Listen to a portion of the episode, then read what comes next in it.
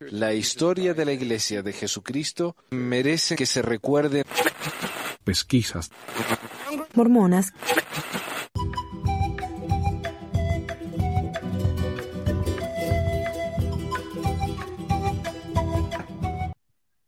Bueno, bueno, hola a todos, bienvenidos al episodio 340 de Pesquisas Mormonas. Hoy es el 9 de abril, felices Pascuas a todos los que creen en ese tipo de cosas. Así que, bueno, quiero agradecer primero que nada a don Esteban por suscribirse en Patreon esta semana y a Gabriel por su donación en PayPal. Vende a poquito así, vamos, vamos sumando y me están ayudando muchísimo. Mira, Becky ya, nuestro Señor y Salvador ya se ha sumado eh, al programa con su donación. Así que bueno, Esteban y Gabriel, los dos son sacerdotes del... Le vamos a dar el sacerdocio y la aman, porque estoy generoso. Así que usen su sacerdocio con juicio y prudencia. Em, bienvenido a Javier. No me acuerdo, Javier. ¿Esta es la primera vez que estás con nosotros? Sí, es la primera vez, Manuel. Muy contento de poder acompañarlos el día de hoy, pues y espero poder acompañarlos siempre, de verdad. Es una alegría poder participar en el programa, como te comenté en algún momento.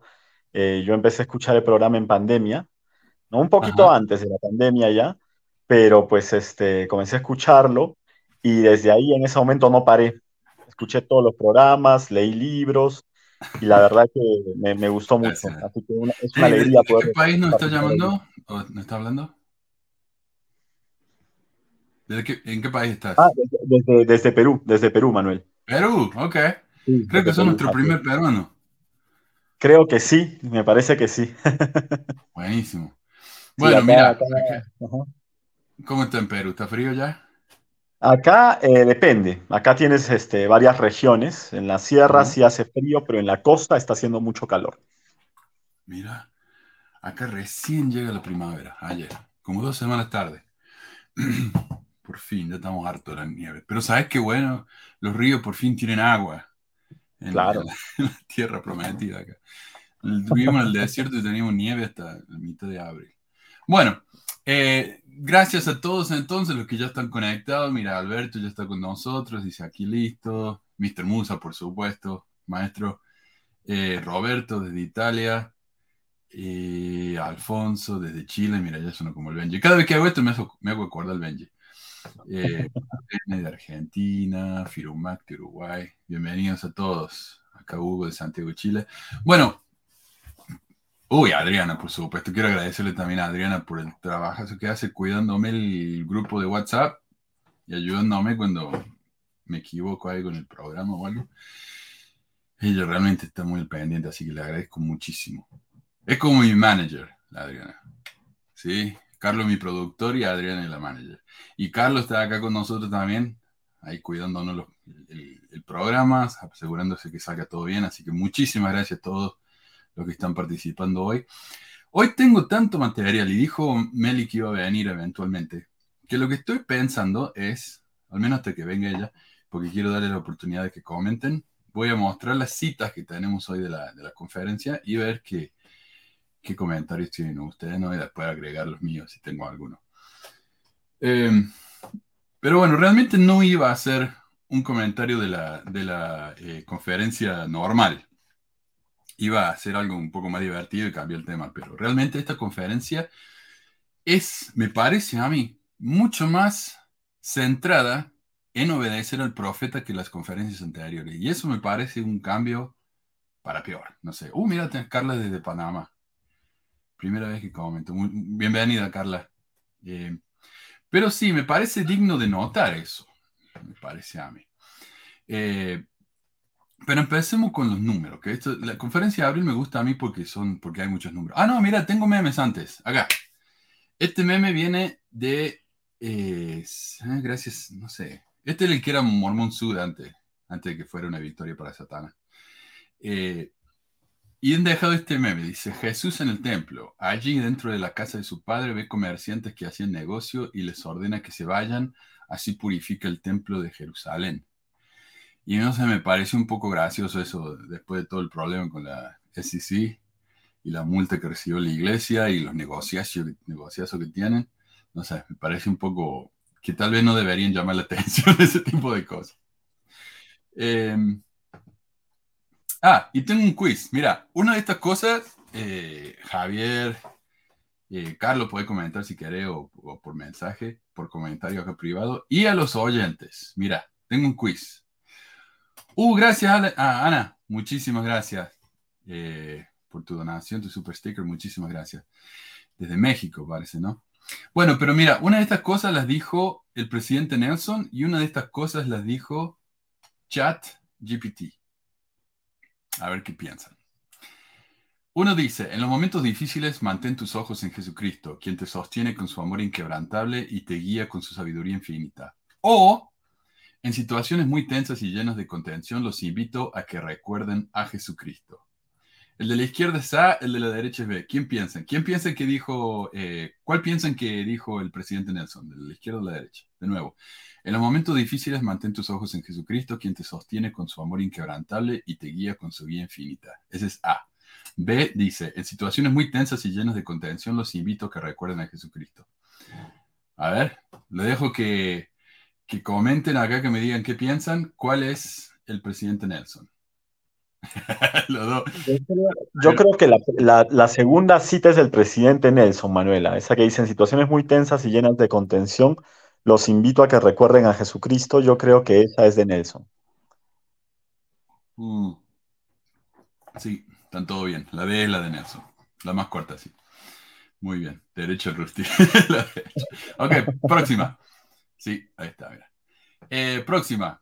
¿Cuál dijo Uchtdorf? Así como Jesucristo es la fortaleza de la juventud, Jesucristo también es la fortaleza de los padres. O, como padres, encontremos consuelo en Cristo cuando nuestras cargas son demasiado pesadas para llevarlas solos.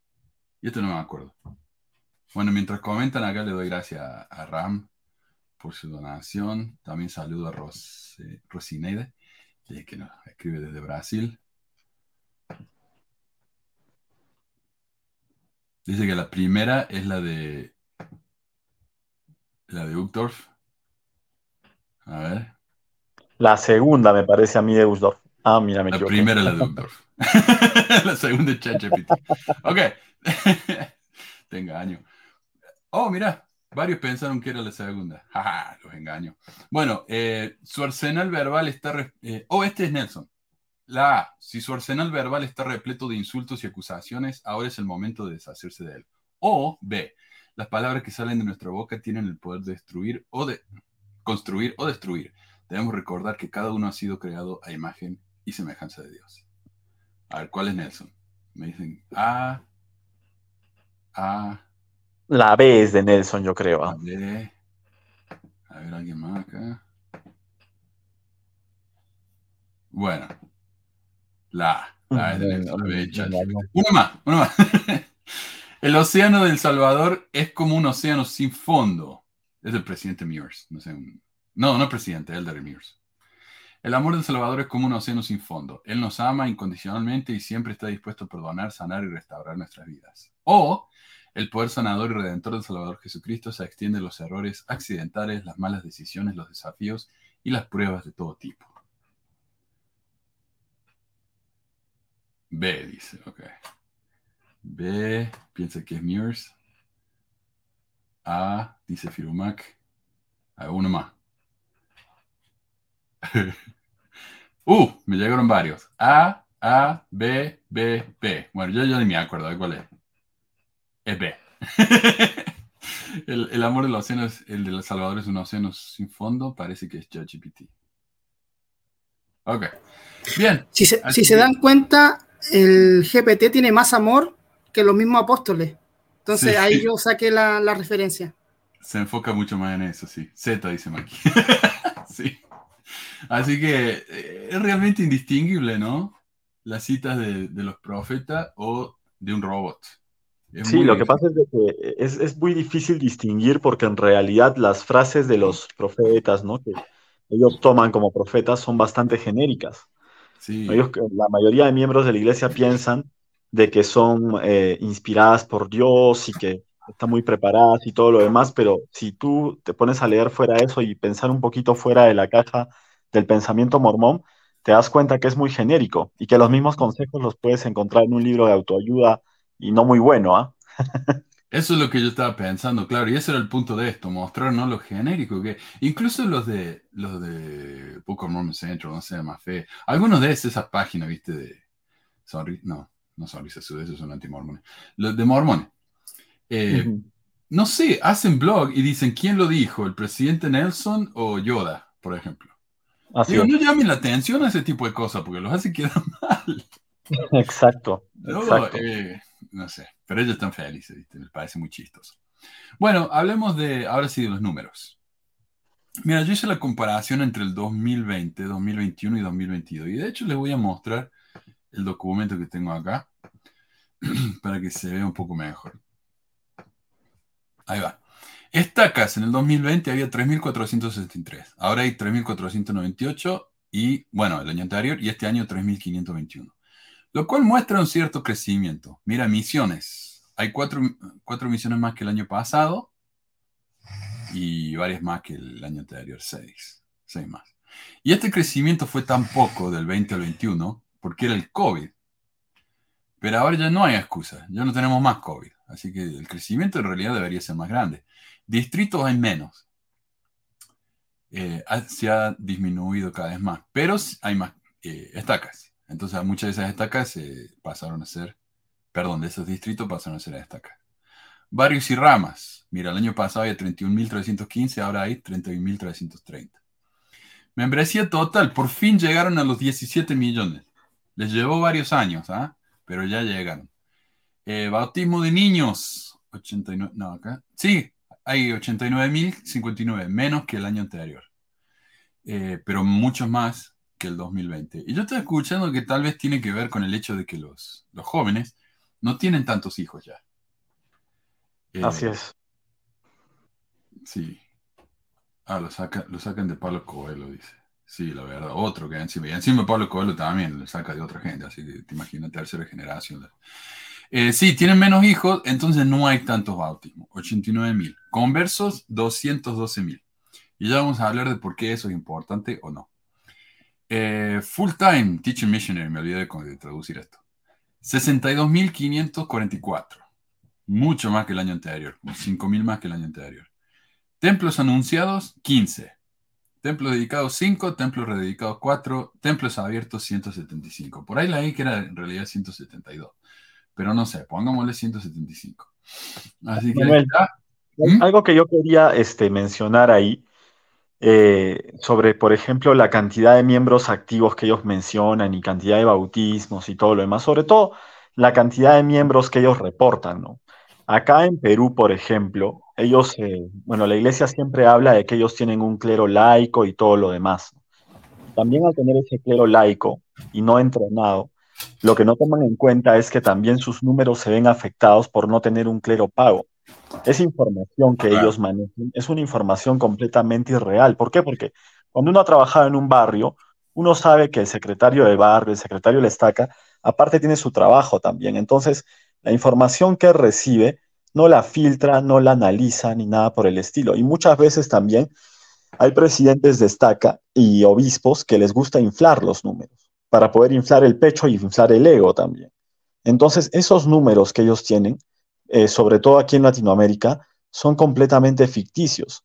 Y eso es parte de las desventajas de no tener una persona profesional que te maneje las estadísticas. Entonces, si ya de por sí sus estadísticas son bajas, son las que tienen ahí son bajas y son irreales encima de todo. Uh, está en silencio. Sí, bueno, no sé si son irreales. Hay ciertos datos que son irreales y ya vamos a hablar de eso, pero me parece que por lo general estos datos tienen que ser verídicos, está muteado, sí, perdón. Eh, pero, pero ya vamos a ver por qué si estos datos son verídicos, son un problema también. Empecemos. Entonces hay 8.000 misioneros para cuatro estacas nuevas, o cuatro, eh, cuatro misiones nuevas, perdón. Unos 500, no, 2.000 por misión. La flauta. A mí me parece mucho eso, ¿no? Bueno, otras misiones habrán crecido más también, por supuesto. Eh, hay 197.000 miembros comparado con el año pasado llegaron los 17, millones. Y antes de pasar al análisis de lo que significa esto, quería, quería comentar, esta semana tuve una discusión con uno que vino al canal a llamarme mentiroso, porque según él, mi video en las que menciono a, Nelson, no sé si lo han visto, está ahí en el, en el canal. Eh, lo mencionan 56 veces Nelson. En realidad lo mencionan más, porque a veces en inglés dicen el presidente Nelson y en español lo traducen a él o el, el presidente o algo así. Pero mucho más de 56 veces, al menos 60. Eh, y él me decía que yo soy un mentiroso, que puedo ser un mentiroso porque esas pueden haber sido sacadas de otras conferencias y yo las sumé a todas diciendo que eran de estas. Pero mira si yo me voy a exponer a que alguien demuestre que yo, por ejemplo, soy un mentiroso, cuando en media hora pueden demostrar que, que son de, de conferencias anteriores, o sea, no me voy a poner a hacer eso. Me parece muy poco serio y exponerme, ¿no? A que me demuestre como mentiroso, lo que sea. Pero bueno, eh, daría el nombre de esta persona pero me dijo bien claramente que no se anima a que la gente sepa lo que dijo en un foro público, con su nombre completo y su foto, porque él puso su nombre completo y su foto. Así que le puse una foto, le borré el nombre y le puse una foto que más o menos se parece a la suya, pero que no va a permitir que nadie lo identifique. Ahí va. Eh, según el maestro limpio, lo vamos a llamar, hay más de 315 templos. Mira, dice, me da gusto que hayas visto toda la conferencia. No, no la vi toda, honestamente, ni en pedo la veo toda. Seguramente publicarás en otros videos cuántas veces se menciona Jesucristo o también seguirás siendo parcial como todos tus videos. Eh, siempre tan atento, deberías invitar a todos para que vean la conferencia y comprueben por sí mismos si lo que aquí publicaste fue verdad o no. Ok, miren la conferencia todo y vean si lo que dije es verdad o no. Por cierto, ¿a poco no te da gusto que se hayan anunciado otros 15 nuevos templos para sumarse a los más de 300 que ya hay? Parece que por cada video que publicas se suma un templo más, así que tú síguele. Ah, bueno, según el maestro limpio hay más de 315 templos, pero según un sitio de la iglesia hay 315, no más. Ahora, esos 315 son templos abiertos en construcción o anunciados. Sin embargo, el mismo sitio aclara que hay, que hay de los que... ¿Qué puse? Ok, hay muchos que todavía no están abiertos. 89, 8 están listos y a punto de ser dedicados, 48 están siendo construidos. Acá está. Ahí va. Este es del sitio de ese que me dio él. 172 dice están en funcionamiento, 50 están en construcción, 4 están en renovación, 89 fueron anunciados no existen. No tienen un terreno, probablemente tengan un plan si lo hacen el plan genérico, pero no, no está. O sea, esos 89 templos viven en la imaginación de los mormones, nada más. Entonces no hay 315. Y yo le decía, flaco, no hay 315. Hay 172. Ponele, bueno, más los 50 en construcción. Ponele que seamos generosos y le sumemos eso, ¿no? No hay 300. Y no, no estoy diciendo que porque no haya 300 no es, es malo. 172 templos es una barbaridad. ¿Para qué necesitan tanto? Honestamente. Pero no hay 300. Y, a ver, cuando le dije eso, él me dijo, es un tema que tienes que esperar, cosa que no tienes, paciencia. Claro, yo necesito tener paciencia. Y me dijo algo que casi se me pasó por alto. Dale tiempo, la historia de la humanidad tiene más de 7.000 años y tú en dos años quieren que todo esté listo. E-, este hombre piensa que la humanidad tiene 7.000 años.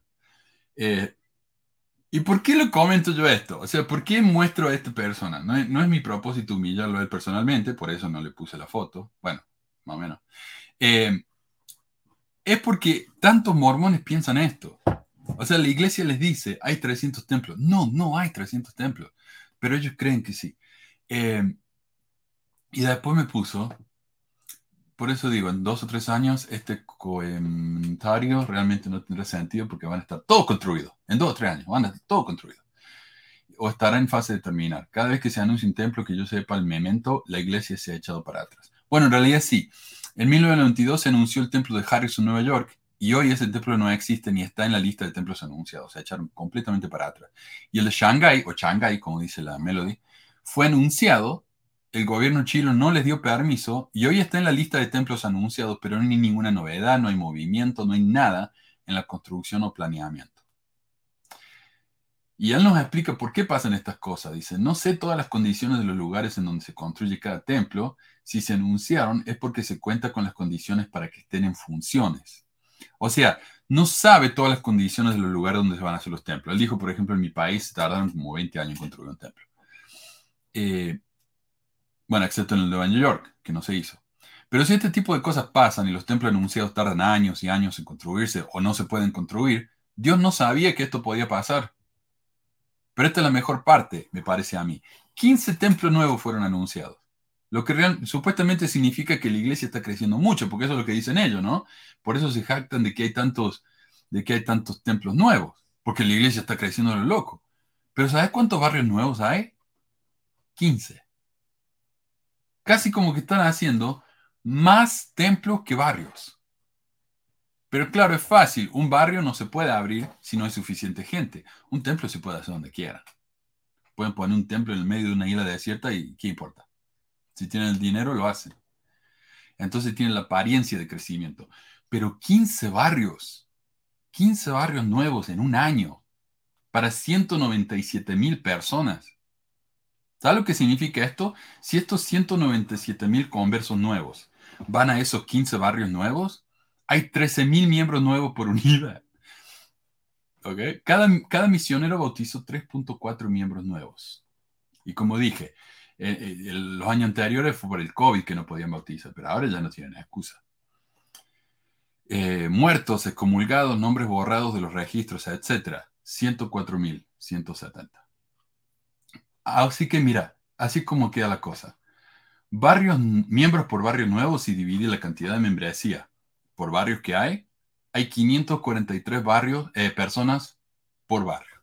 Ahora vos decime si alguna vez en tu vida viste un barrio en el que hay 543 miembros activos. Decime si alguna vez viste un barrio en el que hay 200. Lo cual me demuestra a mí que la asistencia a la iglesia es probablemente del 30% o menos. Eh, sí, anunciar la construcción de templos como inyectarle una dosis de adrenalina a los mormones. Sí, Así que no sé. Lo siento, pero la cantidad de templos nuevos no me impresiona para nada. No, no es prueba de nada para mí. Eh, sí, mira en Argentina. Hay tres gatos locos en la iglesia y ya tienen como, 20 templos. ¿Para qué? En realidad es parte, yo creo que simplemente es parte del marketing, ¿no? Y el parte, es parte de poder demostrar la posición que ellos tienen o de una u otra forma llamar la atención, porque no tienen otra manera de llamar la atención que construyendo templos, ¿no? Aparte que ya sabemos que los templos también son un negocio súper rentable para ellos, así que matan dos pájaros de un tiro. Claro, no tiene otra explicación. Porque decir, bueno, si es por dinero, si es por dinero, es mucho más barato. Por ejemplo, estaba escuchando, yo escucho el podcast esta semana en Mormones, This Week in Mormons. Y decían, bueno, pero tiene sentido que hayan construido, que hayan anunciado otro templo en, estos países remotos porque la gente no puede ir. O por ejemplo en California. Están construyendo un templo justo al lado de otro templo. Pero dicen, no, pero la gente que está en este lado les cuesta mucho ir al otro lado. Entonces es mejor que pongan un templo de ese lado. Ok.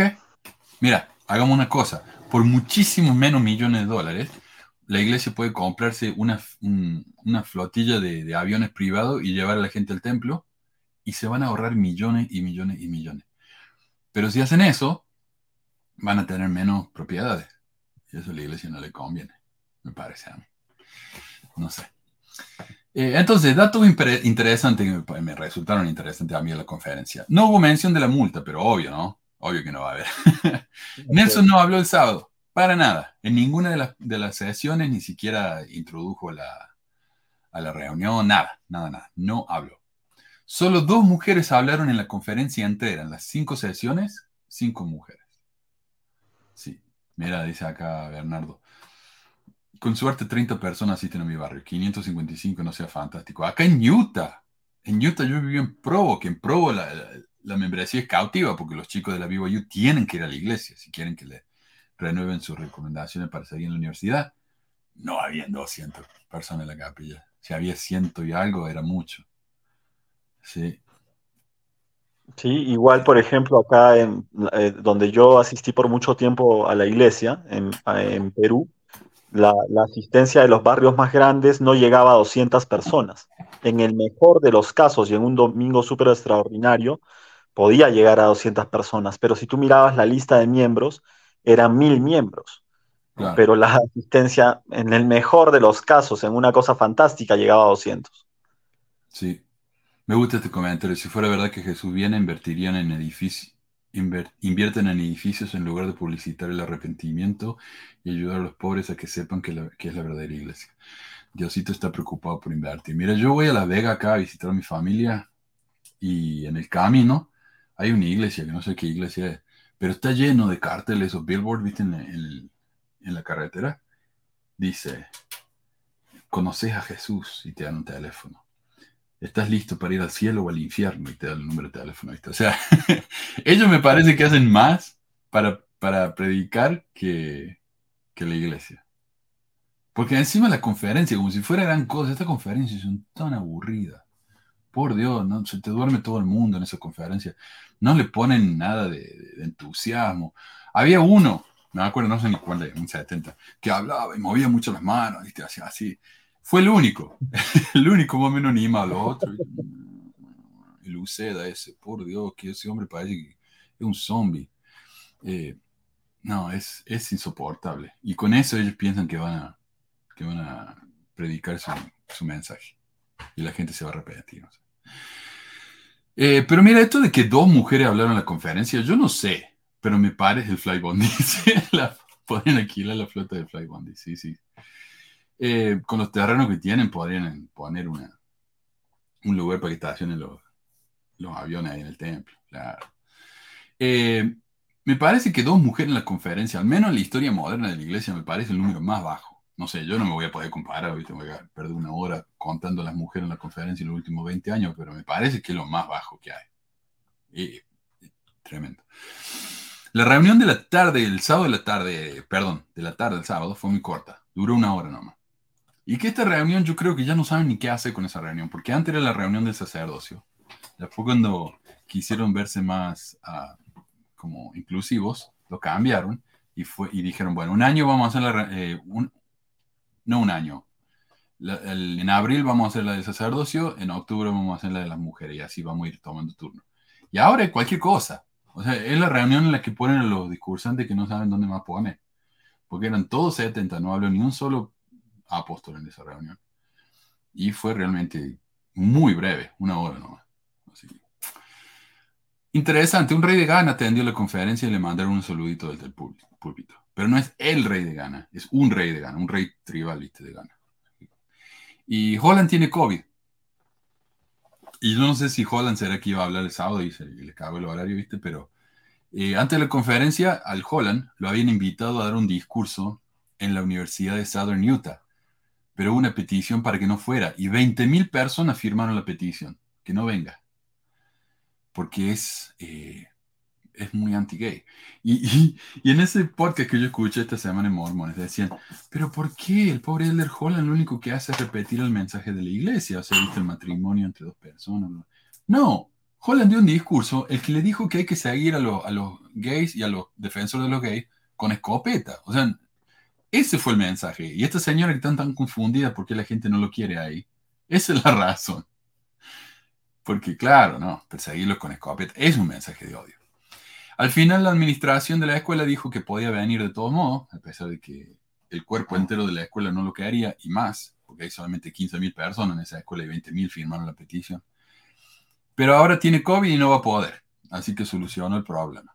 y de hecho hay una teoría de conspiración de que él no tiene COVID en realidad, pero dice que tiene COVID para no tener que ir a, dar el discurso, ¿viste?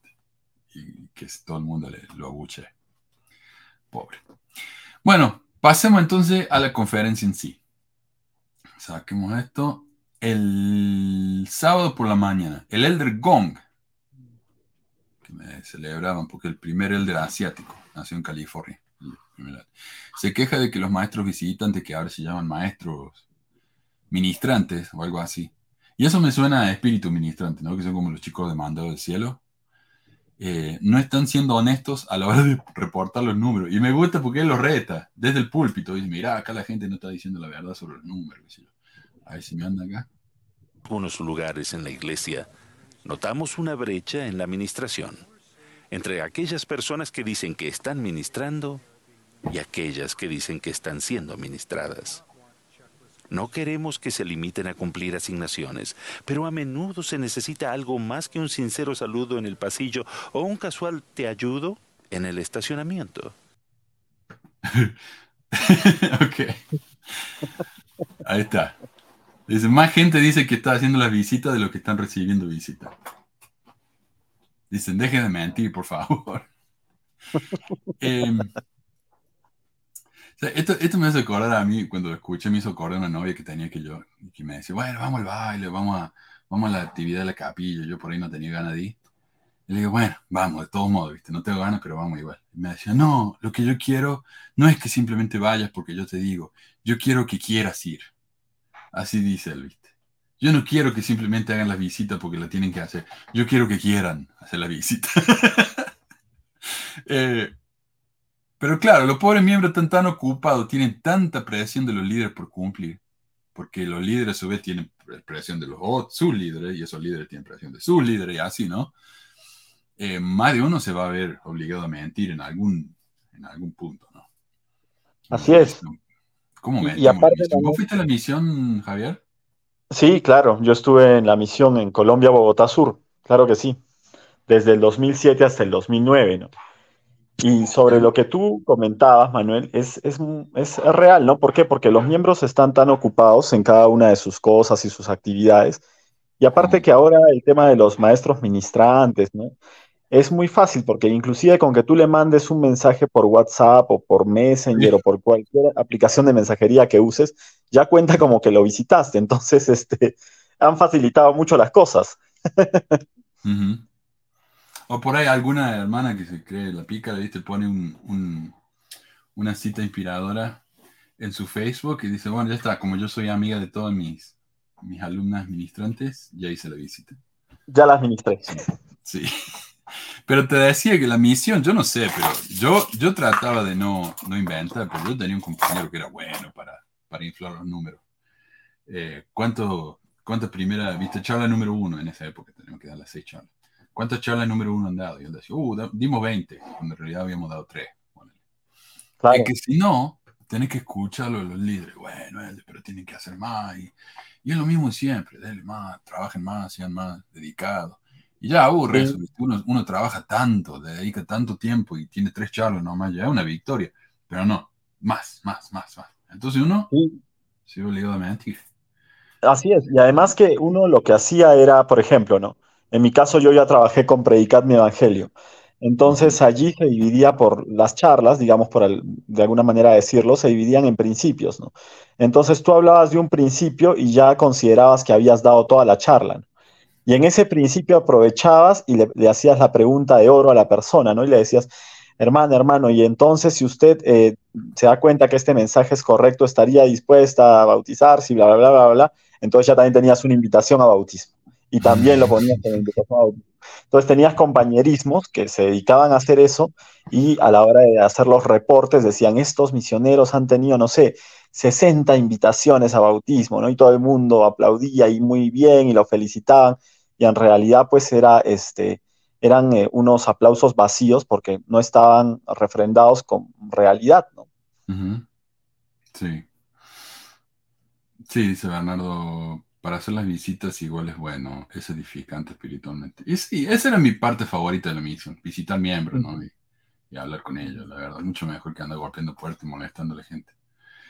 Em, bueno, ¿qué más? El Elder Haney, de los 70, o Haney, Haney, quien parece que no es muy bueno para obedecer la palabra de sabiduría, ya van a ver por qué. Eh, dio lo que es probablemente uno de los dos discursos más sectarios de la conferencia entera.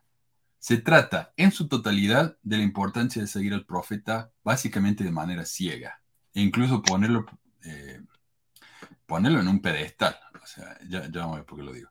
Pero bueno, a ver, ¿qué nos dice Leder Jaime? La doctrina y los principios que debemos seguir para sobrevivir espiritualmente y resistir físicamente se encuentran en las palabras del profeta viviente. El presidente Russell M. Nelson ha testificado que el modelo que Dios estableció desde hace mucho de enseñar a sus hijos mediante profetas nos asegura que Él bendecirá a cada uno de los profetas y que bendecirá a los que den oído al consejo profético. De modo que la clave es seguir al profeta. Ahí está. La clave es seguir al profeta. ¿Por qué? Porque el profeta lo enseñó. Y si seguimos al profeta vamos a ser bendecidos. No sé. Ese me parece un mensaje tóxico a mí. Eh, sí, eh, tiene que guardar mejor la palabra y sabiduría. Me parece a mí porque el, profeta enseñó eso también. Pero no. Ese me hace acordar cuando lo vi al elder. Ah, ¿Cómo se llama? Nunca me acuerdo el nombre de este. Era un elder, ya se murió ya. Pero el que miraba directo a la cámara y te hablaba así, ¿viste? Y te hablaba de lo malo que era la masturbación. Scott. Eh, cuando lo vi, me sorprendió lo gordo que era. Porque digo, bueno, hay gordos en Argentina, pero no así. Eso ya era mucho. Eh, me choqueó realmente. Pero bueno, Scott, sí. Eh, bueno. A ver, entonces, ¿cómo sabemos que hay que seguir al profeta? Porque el profeta lo dice, que hay que seguir al profeta. Y el profeta solamente dice la verdad. a continuación dice que algo que a mí me resulta difícil de creer y me hace pensar que la iglesia está tratando desesperadamente de esconder el pasado debajo de la alfombra. Hola. Hermanos y hermanas, a diferencia de los libros de historietas antiguos y los autos clásicos, las enseñanzas proféticas no llegan a ser más valiosas con el tiempo. Es por lo que no debemos utilizar las palabras de los profetas del pasado para rechazar las enseñanzas de los profetas vivientes. Eh, vos sabés que curiosamente no encontré ningún, viste, yo visité varios de esos sitios mormones, páginas mormones en Facebook, para ver los memes que escribían. Y este, este elder dio el discurso en el que tienen que romper la botella de plástico, no aplastarla. ¿Cuántos memes sobre eso? Nadie mencionó lo que acaba de decir acá. Uno. Tienen que escuchar a los profetas modernos y no usar las palabras de los profetas anteriores para contradecir a los profetas modernos. Y dos, las historietas y los, y los autos antiguos valen más que las palabras de los profetas. A mí me vuelve la cabeza esto. A ver, escuchemos otra vez para que no digan que estoy inventando. A ver si... Enseñanzas proféticas no llegan a ser más valiosas con el tiempo. Es por lo que no debemos seguir al profeta. Ok, ahí viene. Hermanos y hermanas, a diferencia de los libros de historietas antiguos y los autos clásicos, las enseñanzas proféticas no llegan a ser más valiosas con el tiempo. Es por lo que no debemos utilizar las palabras de los profetas del pasado para rechazar las enseñanzas de los profetas vivientes. O sea, si Nelson dice algo que contradice a José Smith, hay que escuchar a Nelson. ¿Verdad? O sea, me parece a mí que eso es lo que está diciendo acá. Claro, yo también pienso que eso se puede deber, Manuel, al hecho que de una u otra manera mucha gente está comparando lo que dice Nelson con lo que decía Hinckley, ¿no? Porque Hinckley estaba muy cómodo con que le digan mormones a los mormones, pero um, para Nelson pues es un triunfo de Satanás, ¿no? Mucha gente lo compara, entonces me imagino que él se siente incómodo por ese lado de repente, ¿no?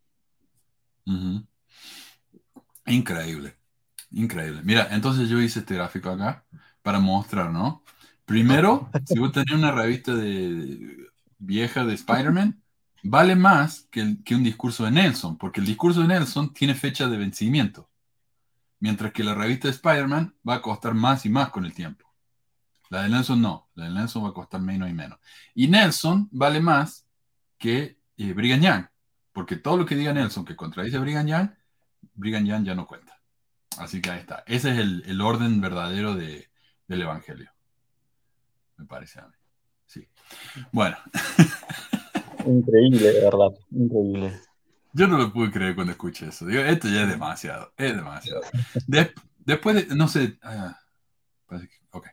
Después de esto da algo que llama una parábola. Y él dice, esta es una parábola como la de Jesús, en la que el hoy le enseñó una lección invaluable. A ver qué nos dice, ¿a dónde está él? Acá.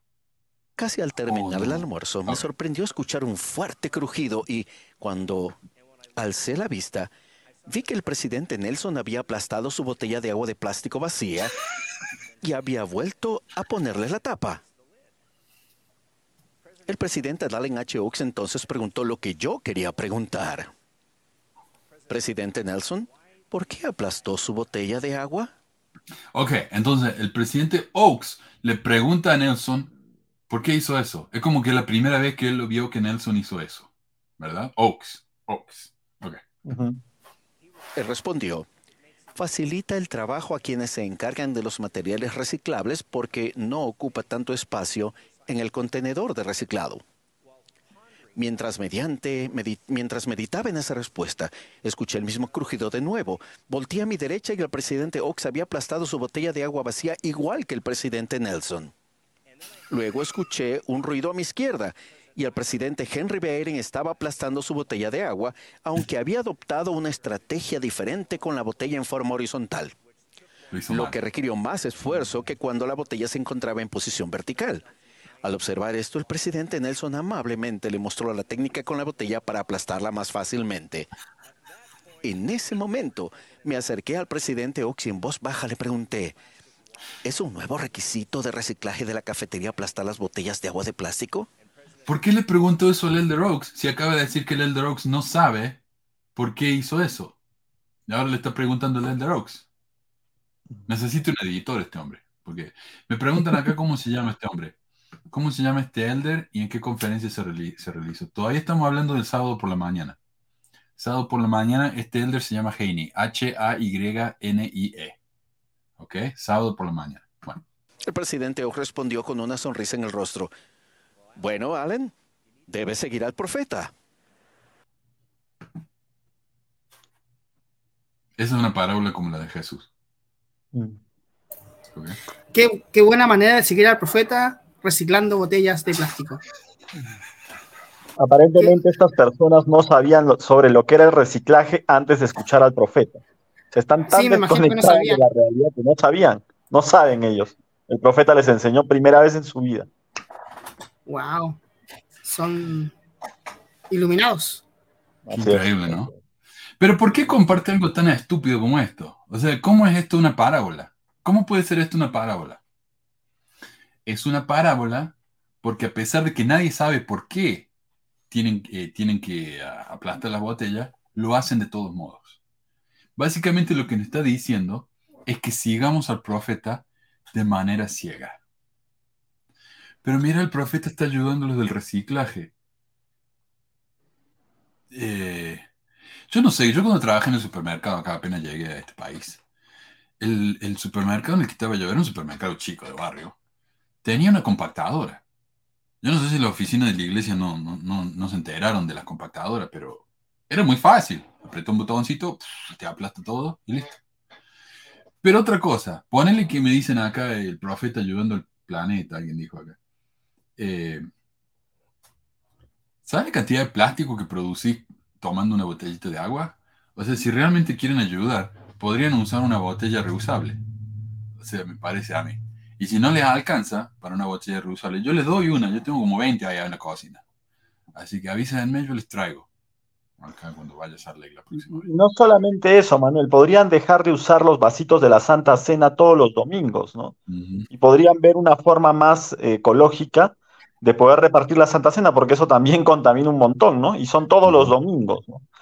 Y, y acá lo que nos dan el ejemplo es de que lo que nosotros tenemos que hacer, o lo que los miembros tienen que hacer en todo caso, es apagar la mente y cualquier cosa que diga el profeta, por más absurda que parezca, hay que seguirla sin pensar. Inclusive aquí, en Perú, hacía mucho un ejemplo que siempre me, me pareció muy absurdo, porque me parecía que eh, insultaba la inteligencia del ser humano, que hablaba de que inclusive cuando te vayas a comprar un par de zapatos, pregúntale al Señor, ¿qué par, cuál deberías comprarte? Ese tipo de cosas, o sea, a ese nivel quieren que, apa- que apaguen la mente los miembros, que sean tan independientes que inclusive para las cosas más básicas le pregunten al Señor. Y hay miembros que de eso lo ponían como ejemplo y les parecía muy positivo. Entonces, que no les sorprenda a los miembros que en unos domingos más, por allí en algún discurso, lo citen a este señor con esto que está totalmente jalado de los cabellos. No, esto, esto es insultante. ¿Y no se supone que los discursos de estas personas son vistos por autoridades generales? O sea, antes de que lo dieran en la conferencia, o sea, se les pasó esto tan banal, entre comillas, porque el ejemplo es estúpido.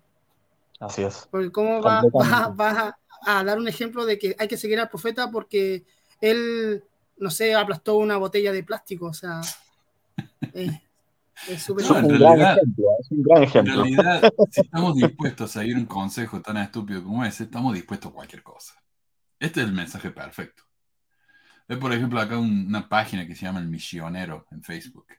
Dice, conquistando antes. El chico, un montón de sillas. Conquistando ahora. Y muestra ahí aplastando la. Pero tiene que ser aplastada así, porque si la aplastas así, está mal. Tenés que seguir al profeta. Eirin lo hizo mal, pues creo que Eirin lo hizo a lo largo. Sí, sí. Lo hizo horizontal, lo hizo horizontal. siguió, horizontal, no entonces- siguió- ahí está, incluso Él siguió no al siguió al profeta, profeta. pero lo siguió mal. Lo hizo a su manera. Claro. Está condenado, Irene, está condenado. Sí, es, es lamentable esto. Es- es- es real- como digo, este es un mensaje tan sectario. Y este no es el único, ¿ah? El único mensaje así. Casi todos los mensajes nos hablan de cómo hay que seguir al profeta de manera exacta. Y este es uno de los peores, pero no es el peor. Eh, a ver. A ver si tengo otra cita de este hombre. No me acuerdo. Cuando los padres ignoran lo que ha dicho nuestro profeta, no solo pierden las bendiciones prometidas para ellos, sino que, lo que es aún más trágico, enseñan a sus hijos que lo que el profeta dice no es importante, o que se puede escoger de entre los consejos proféticos como si fuera un buffet, sin preocuparse de la desnutrición espiritual resultante. Entonces, no usemos las palabras de los profetas como si fueran un buffet. No sé si, se entiende lo que es un buffet en otros lugares. Un buffet, por ejemplo, vas a un restaurante y tienen filas ¿no? de, de bandejas de comida, vos vas y te servís lo que querés. Eso es un buffet. Eh, se llaman acá buffet. Entonces, no es así. Cuando vos vas a un buffet, tenés que comer todo lo que hay ahí, de toda la bandeja. No podés comer la que quieras, tenés que comer de todas. ¿Ok? Y, pero esto es verdad. Re- recuerdo que cuando la iglesia empezó a meterse con el matrimonio del mismo sexo en California, eso a mí me molestó muchísimo, porque pensé que se estaban metiendo con el albedrío de la gente. Y yo era medio homofóbico en esa época, ¿ah? Eh, pero yo incluso pensaba, no está bien meterse con el albedrío de la gente, no es ese el plan de Dios, no es que así es por la razón por la que eh, batallamos contra Satanás, porque Satanás quería sacar el albedrío a la gente, y ahora estamos tratando de pasar leyes para sacarle el albedrío a la gente. Eso me parece estúpido a mí. Y en esa época me molestó. Y entonces, por más que no sean miembros, van a tener que obedecer los mandamientos de la iglesia mormona a la fuerza. No se van a poder casar. Entonces, ese, ese día yo decidí que no iba a seguir todo lo que enseñaron los líderes, porque algunas cosas pensé que no eran inspiradas por Dios. Esto claramente contradice la enseñanza de la iglesia, pero bueno, en esa época yo no sabía que los profetas modernos eh, contradecían a los anteriores, entonces hay que ignorar a los anteriores. Eso, esa fue mi, mi falla. Aunque esa enseñanza no viene de los profetas anteriores, viene de la perla de gran precio. Pero bueno, yo me equivoqué. Eh, a los dos meses de pensar eso, yo ya estaba fuera de la iglesia. Por eso tienen miedo que la gente elija, ¿no? ¿Qué enseñanza seguir y qué no? Porque de hacerlo están viendo al profeta como un simple, como un life coach, ¿no? Y no como un hombre inspirado por Dios. Y ahí es donde la gente, ahí es donde se van a meter en problemas. Eh, ¿Qué dice acá, Vanina? Dice, lo del ejemplo de aplastar la botella de agua me recuerda un relato pedorro que nos contó el Elder Salas con el llamamiento de Elder, entre otros, y en ese momento estaba a la cabeza de relaciones públicas de la Iglesia para la Argentina. Lo contó en un almuerzo a mí y a mis padres, casi llorando como cura, como un cura importante lo saludó, oh, como un cura importante lo saludó y saludó a su mamá en una misa llena de gente. Nada más. Y así esa cara de sentir el espíritu, la pera le temblaba, ojos con lágrimas. eh, Acá se cortó el mensaje, a ver qué dice. Ojos con lágrimas. Adentro mío yo me... Ahí se corta. Pero sí, qué impresionante. Lo saludó un cura, qué lindo. Eh, uh, tenemos un comentario en Twitch. Buenísimo. Estamos en Twitch, ¿ah? Por si no sabían. Eh, si prefieren mirarnos por ahí. Eh, pero bueno, sí. No, esto- estos relatos, viste, que se siente el espíritu, se- son tan ridículos a veces. Por favor. Eh, pero este me parece a mí, de todas las estupideces que dijo, esta es la más dañina de todas. Algunos de ustedes quizá consideren que han fallado en sus esfuerzos por seguir los consejos del presidente Russell M. Nelson. Si así fuera, arrepiéntanse. ¿Ok? Si no están siguiendo al profeta Nelson, arrepiéntanse. ¿Qué nos está diciendo entonces? No seguir a Nelson es un pecado del que uno tiene que arrepentirse. No sé. Así es. Pero realmente. ellos no adoran a Nelson. No, no, para nada. no. Lo mencionan más veces Jesús, así que obviamente no. ¿Qué decía Javi? El tema es de que están condenando el pensamiento crítico, ¿no? Y es terrible realmente que no, no ayuden a que la gente tenga un pensamiento crítico. Para ellos tener un pensamiento crítico es un pecado. ¿Por qué? Porque viene inclusive de Satanás, ¿no? Llegan a condenarlo al, al grado de que si tú tienes un pensamiento crítico hacia el profeta, si no te parece algo, entonces estás siendo influenciado por Satanás, ¿no? Entonces, si tú llegas a pensar que te parecía, por ejemplo, como a mí, una tontería que en la época de pandemia en lo único que piensen era en cambiar el logo de la iglesia, entonces Mm. eh, eso está mal, ¿no? Entonces eso viene de Satanás. Olvídate de eso, piensa que todo está bien. Increíble. ¿Iba a decir algo, Carlos? El pensamiento crítico no existe dentro de la iglesia. O sea, si tú piensas fuera de la caja, eres apartado y eres un apóstata, no crees en, en Cristo ni en su profeta. Entonces, adentro tú tienes que solamente guiarte por las cuatro paredes que te dejan ellos, ¿no? Y no, Ujú. no salir de ahí. Porque es la única forma de ser feliz dentro. Porque si tú piensas distinto, ya no eres feliz dentro, porque ya la gente te mira mal, habla mal de ti y hace cosas que te hacen daño al final. Sí. Sí. Pero ¿qué dicen que es tan importante de todos modos? Yo le pregunté acá al, al maestro Klein. Él me decía, yo, la iglesia, el, el profeta, me ha ayudado mucho ah, en mi vida. Yo le digo, ok, dame, no, no, no fue el maestro Klein, fue otro que se llama Hiram. Eh, le digo, bueno, dame un ejemplo de algo que haya dicho el profeta que te ha ayudado en tu vida. Y sé específico y no me digas cosas genéricas. Adivina qué me respondió. Me dijo, mira la conferencia. O sea, no, no, no pueden, no pueden darte un ejemplo de algo que dijo el profeta y que realmente los ayudó. Y no solo Jairo, es otro Jairo, mira, acá tenemos Jairo. sí, eh, pero no dijo nada. Pero, pero, pero tuvo una oportunidad de oro para poder decir, yo soy un profeta, quiere decir, va a venir una pandemia, por favor cuídense. O sea, hay, había formas de poder decir, oh, él era un profeta, pero aún así ellos nunca dijeron nada contra el, el COVID que venía y también lo único es que se dedicaron, aparte de cambiar el logo, era de que los miembros pagaran su diezmo de forma online. O sea, ni siquiera se preocuparon de las vacunas Sí. solamente de que la gente siguiera pagando online, ni siquiera, ni siquiera en la salud de sus miembros se, se preocuparon. Sí. Y no solamente eso, Carlos Manuel, sino que en algunos barrios ya se había venido implementando el pago online. Entonces, ¿qué decían? De que esos barrios ya se habían adelantado y ellos ya tenían la, la revelación y que la revelación era que como iba a venir una pandemia, ellos ya estaban preparados para pagar su diezmo online y que esa era la revelación. No, no, y yo me acuerdo también que decían, no, es que, ¿saben por qué Dios sabía? Porque puso un profeta médico. ¿Se acuerdan que decían eso? Sí. Ah, Nelson era médico, entonces, eso, eso, uff, gracias a eso el Señor nos salvó, eh, pero qué lógico. Y no hubo ninguna diferencia entre el, entre el COVID, entre los mormones y los no mormones. No sé. Eh, pero me gusta lo que dice acá eh, Julia. Dice, seguir a Jesús ya quedó en segundo grado, es el profeta como número uno. Este es el problema, Julia. Si vos le decís un mormón, te va a decir, no, Julia, no, no, no, no, no. Es que el profeta nos dice lo que quiere Jesús. Entonces, él es el mensajero. Aunque Jesús le dijo algo diferente a otro profeta, ahora le está diciendo algo diferente a este, pero es, es el profeta. Es el profeta que nos está diciendo lo que quiere Jesús. Entonces, en realidad, nosotros estamos siguiendo a Jesús. Eh, y, si, y si yo sigo, por ejemplo, lo que dice Jesús en la Biblia o, o en la Perla de Gran Precio, que es una escritura canónica. O sea, si me van a decir a mí que la escritura canónica no es doctrina, ¿qué es doctrina?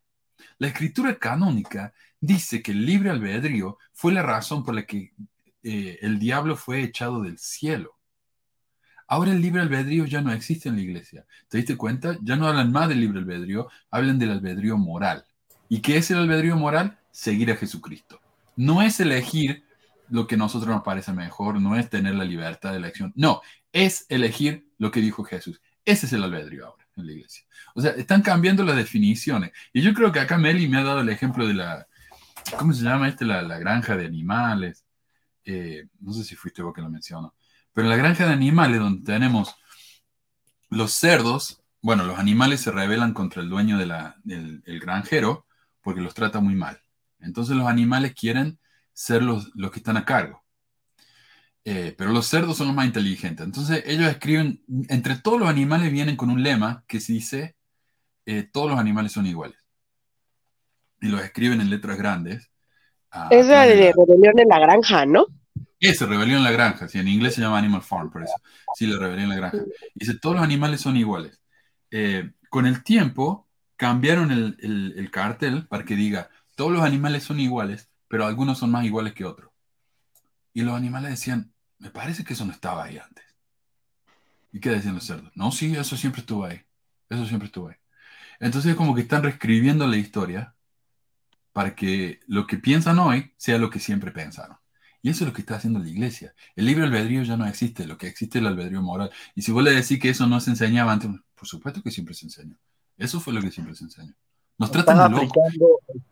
Están, ahí, ahí, Manuel, yo creo que están aplicando eh, el, lo del libro 1984 de George Orwell, ¿no? Bueno, Acerca George Orwell de la- escribió La rebelión en la granja, sí. Es, el, el rebelión en la granja es como un resumen de 1984, me parece. Claro. Sí. Claro, y están aplicando eso, ¿no? La posverdad, que ahora ellos mismos crean su verdad y lo demás lo desestiman y lo entierran, ¿no? Pues es que ese ha sido siempre el, el modus operandi, ¿no? De los, digamos que de, de aquellos quienes tienen el poder, esa es la fórmula. Siempre ha sido así. Y si no es exactamente así, es una adaptación, pero era lo que quería decir.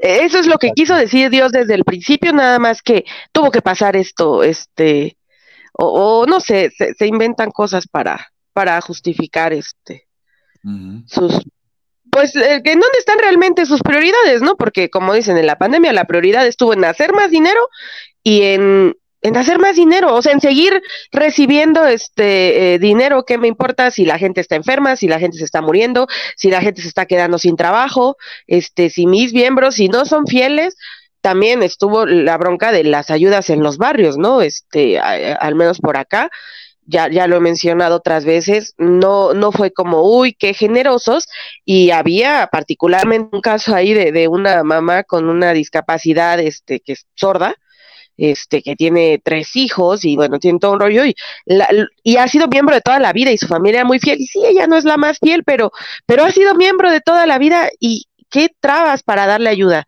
a una mamá soltera. Exacto. Sí, y acá alguien lo comentó eso, a ver si lo encuentro. Em, uf, ¿quién lo dijo acá? Ah, acá, Firomac dice, eh, cuando el elder pidió a los obispos que no ayudaran a los miembros, fue una revelación de Nelson. O fue de él, no sé. Eh, sí, bueno, en ese caso está bien que él tenga su propia revelación. Acá Darío dice, el albedrío es elegir a Jesucristo, si no te desvías es así de simple. ¿Para qué tienen ese odio en su corazón? Las cosas son sencillas porque la, porque, porque la complican y cuestionan todo. Es que no, no es eso eh, el albedrío, Darío. Eso es lo que te están diciendo a vos ahora, pero eso no es el albedrío. Mira, acá está la definición de la RAE, albedrío. Voluntad no gobernada por la razón, sino por el apetito, antojo o capricho. Bueno, es elegir lo que uno quiere. Eh, costumbre jurídica no escrita, libertad de resolución. Ahí está, libertad de resolución. No es seguir lo que te dicen, eso no es albedrío, eso es lo opuesto al albedrío. El albedrío es la libertad de resolución. ¿Ok? Acá tenemos el libre Eh, albedrío, someter la propia voluntad, la propia voluntad a la ajena. Eso es el libre albedrío. Ahora ya no, en la iglesia no, es simplemente de seguir lo que ellos nos dicen. Así que Me, recuerda un, un poco una clase de instituto, no recuerdo de qué curso era, pero hablaban de la obediencia y decían, este, pues hay dos formas de obedecer. Está la obediencia ciega y la obediencia no recuerdo cómo la llaman, pero una tenía que ver con solo hacerlo por hacerlo, según, y o la otra obedecer como que porque se desea, porque se conoce, digamos.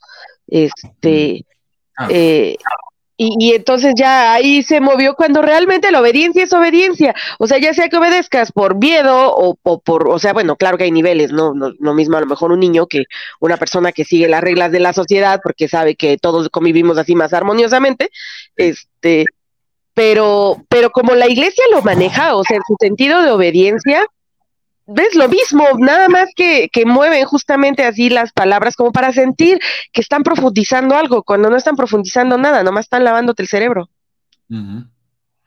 Ahora, buen punto lo que dice acá Mikey Music. Dice, la iglesia le cambia las definiciones a las palabras como albedrío, gozo felicidad. Y yo estaba pensando que estaría interesante hacer un programa en el que comparamos cómo la iglesia define ciertas palabras con lo que lo define el diccionario. Porque, ellos, ellos crean su propia definición y los miembros toman eso como que si esa fuese la definición oficial y las otras estuviesen erradas.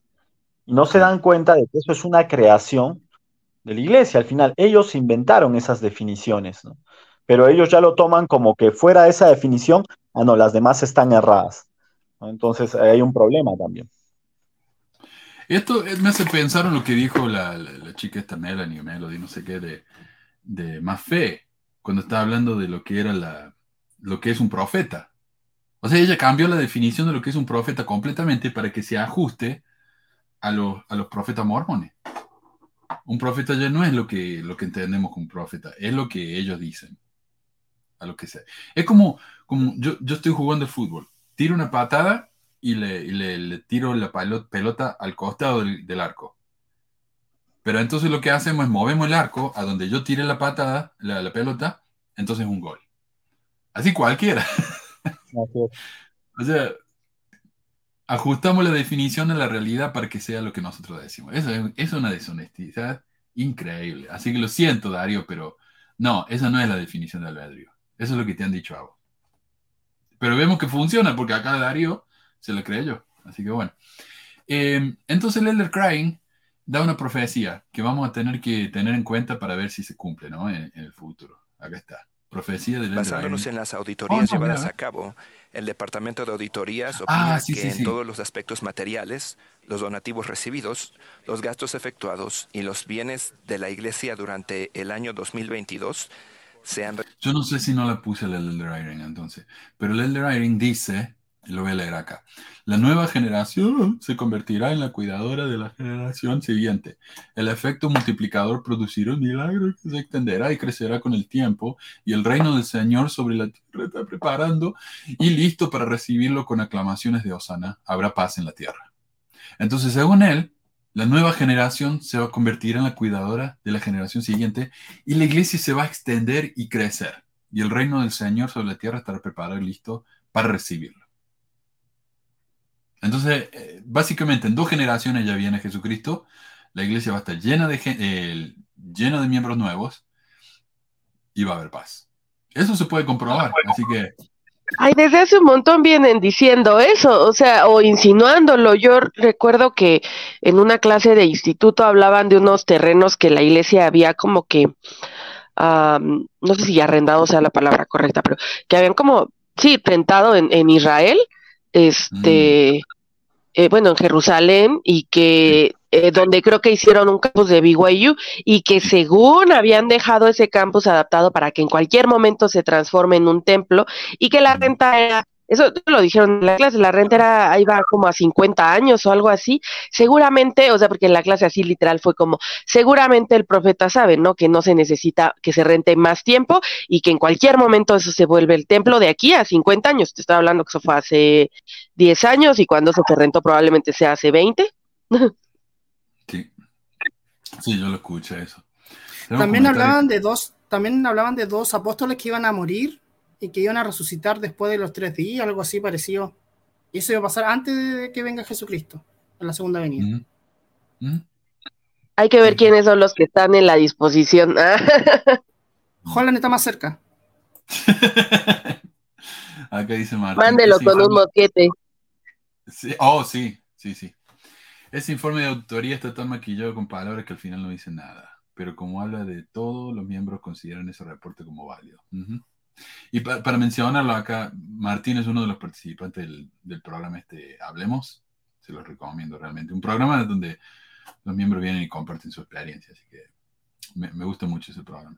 Pero bueno, escuchemos entonces, este es el sábado por la tarde. Así empezó la, la reunión del sábado por la tarde. Arrepiéntanse. Basándonos en las auditorías llevadas a cabo, el Departamento de Auditorías opina que en todos los aspectos materiales, los donativos recibidos, los gastos efectuados y los bienes de la Iglesia durante el año 2022 se han registrado y administrado de acuerdo con los presupuestos, normas y prácticas de contabilidad aprobados por la Iglesia. La Iglesia observa las prácticas que se enseñan a los miembros de vivir dentro de un presupuesto, evitar deudas y ahorrar para los tiempos de necesidad. Atentamente, Departamento de Auditorías de la Iglesia, Jared B. Larson, director gerente. Sí. Me dicen que el micrófono se escucha bajo, pero está al máximo. Está en el mismo volumen que está siempre, así que no sé cuál será el problema acá, lo siento. Eh, lo que hace también el, el StreamYard es, eh, ¿cómo se llama? ¿Dónde está? Te ajusta el volumen automáticamente. Si quieren, podemos subirlo de acá. A ver, ¿está muy fuerte ahora? ¿Se escucha? Se escucha más fuerte. ¿Se escucha más fuerte? Bueno, lo Sí, dejamos ahí entonces. Eh, bueno, Eh, lo que dice Carlos dice, me parece que es parte de la profecía de God y Magot, y que el profeta y unos apóstoles serían asesinados y resucitados, no estoy seguro, pero es así. Sí, sí escucho eso, no sé. No sé de dónde viene. Pero mira, un par de cositas sobre este anuncio, ¿no? Eh, nótese cómo el tipo dice que las prácticas financieras de la iglesia son ceñirse a un presupuesto, evitar, a ver, evitar las deudas y ahorrar para los tiempos de necesidad. Esas son las tres prácticas financieras de la iglesia. En ningún momento dice que obedecer las leyes financieras es una de esas prácticas. Dos, esto es lo mismo que vienen diciendo desde hace años, pero ahora nos enteramos de que la iglesia rompió la ley. Y para los que dicen que no, simplemente llenaron un formulario mal, lo hicieron mal por error. No, recibieron una multa porque rompieron la ley. ¿Ok? Eso es un crimen. Entonces, ¿cómo podemos creerles ahora cuando nos dicen que está todo bien, cuando en el pasado nos mintieron en la cara? Los lo de This Week in Mormon, ¿no? El podcast ese, trataron de justificarlo diciendo, bueno, pero este reporte es sobre el año 2022. El problema con la SEC fue del 2023, así que en el 2022 estaba todo bien. No, este problema viene de hace como veintitantos de años. Y siempre No, yo es- me he preguntado si esto es sobre las finanzas generales de la iglesia o son sobre los ajustes, los ajustes de diezmo o la auditoría que hacen la iglesia dentro de los barrios, o es solamente algo de Utah. Porque acá en Chile, No, porque iglesia acá en Chile y en Arica hubo un desfalco dentro de la iglesia. Mm. Entonces, eso me llama la atención porque si está todo en orden, ¿por qué no, in- no ¿cómo se llama? No informan esa, eso lo que pasó en, en mi país. Ujú. Y es que yo creo que si empiezan a mencionar cada uno de los problemas que tienen los pequeños desfalcos de los obispos, va, va a tener que, se demora toda Sí. la conferencia. Se demora toda la Sí, conferencia. verdad, verdad. Bueno, pero el sábado la noche dura una hora, no más podrían haber dedicado esa, Claro. esa sesión para eso. Mira, dice Roxana, parece una verdulería el decorado del centro de conferencia, siempre.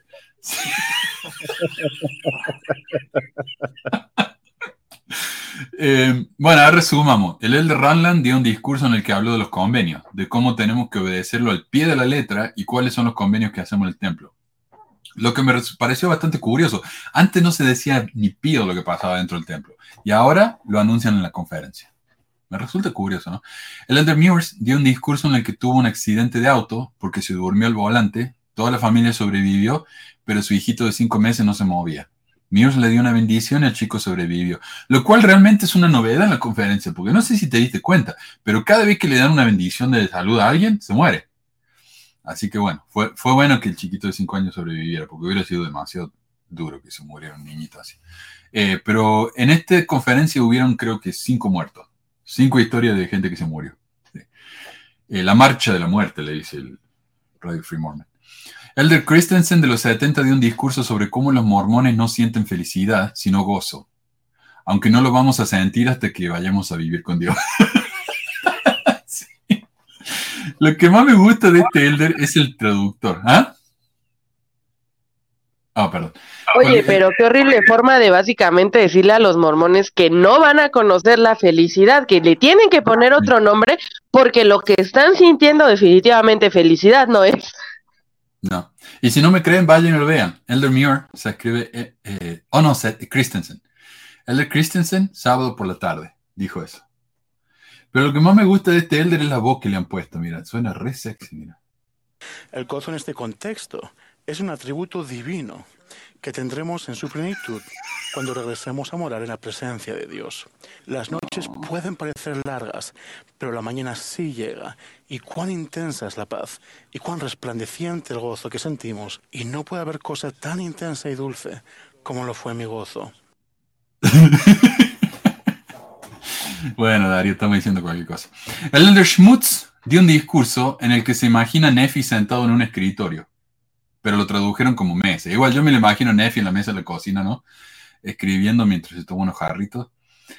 Y más adelante dice esto.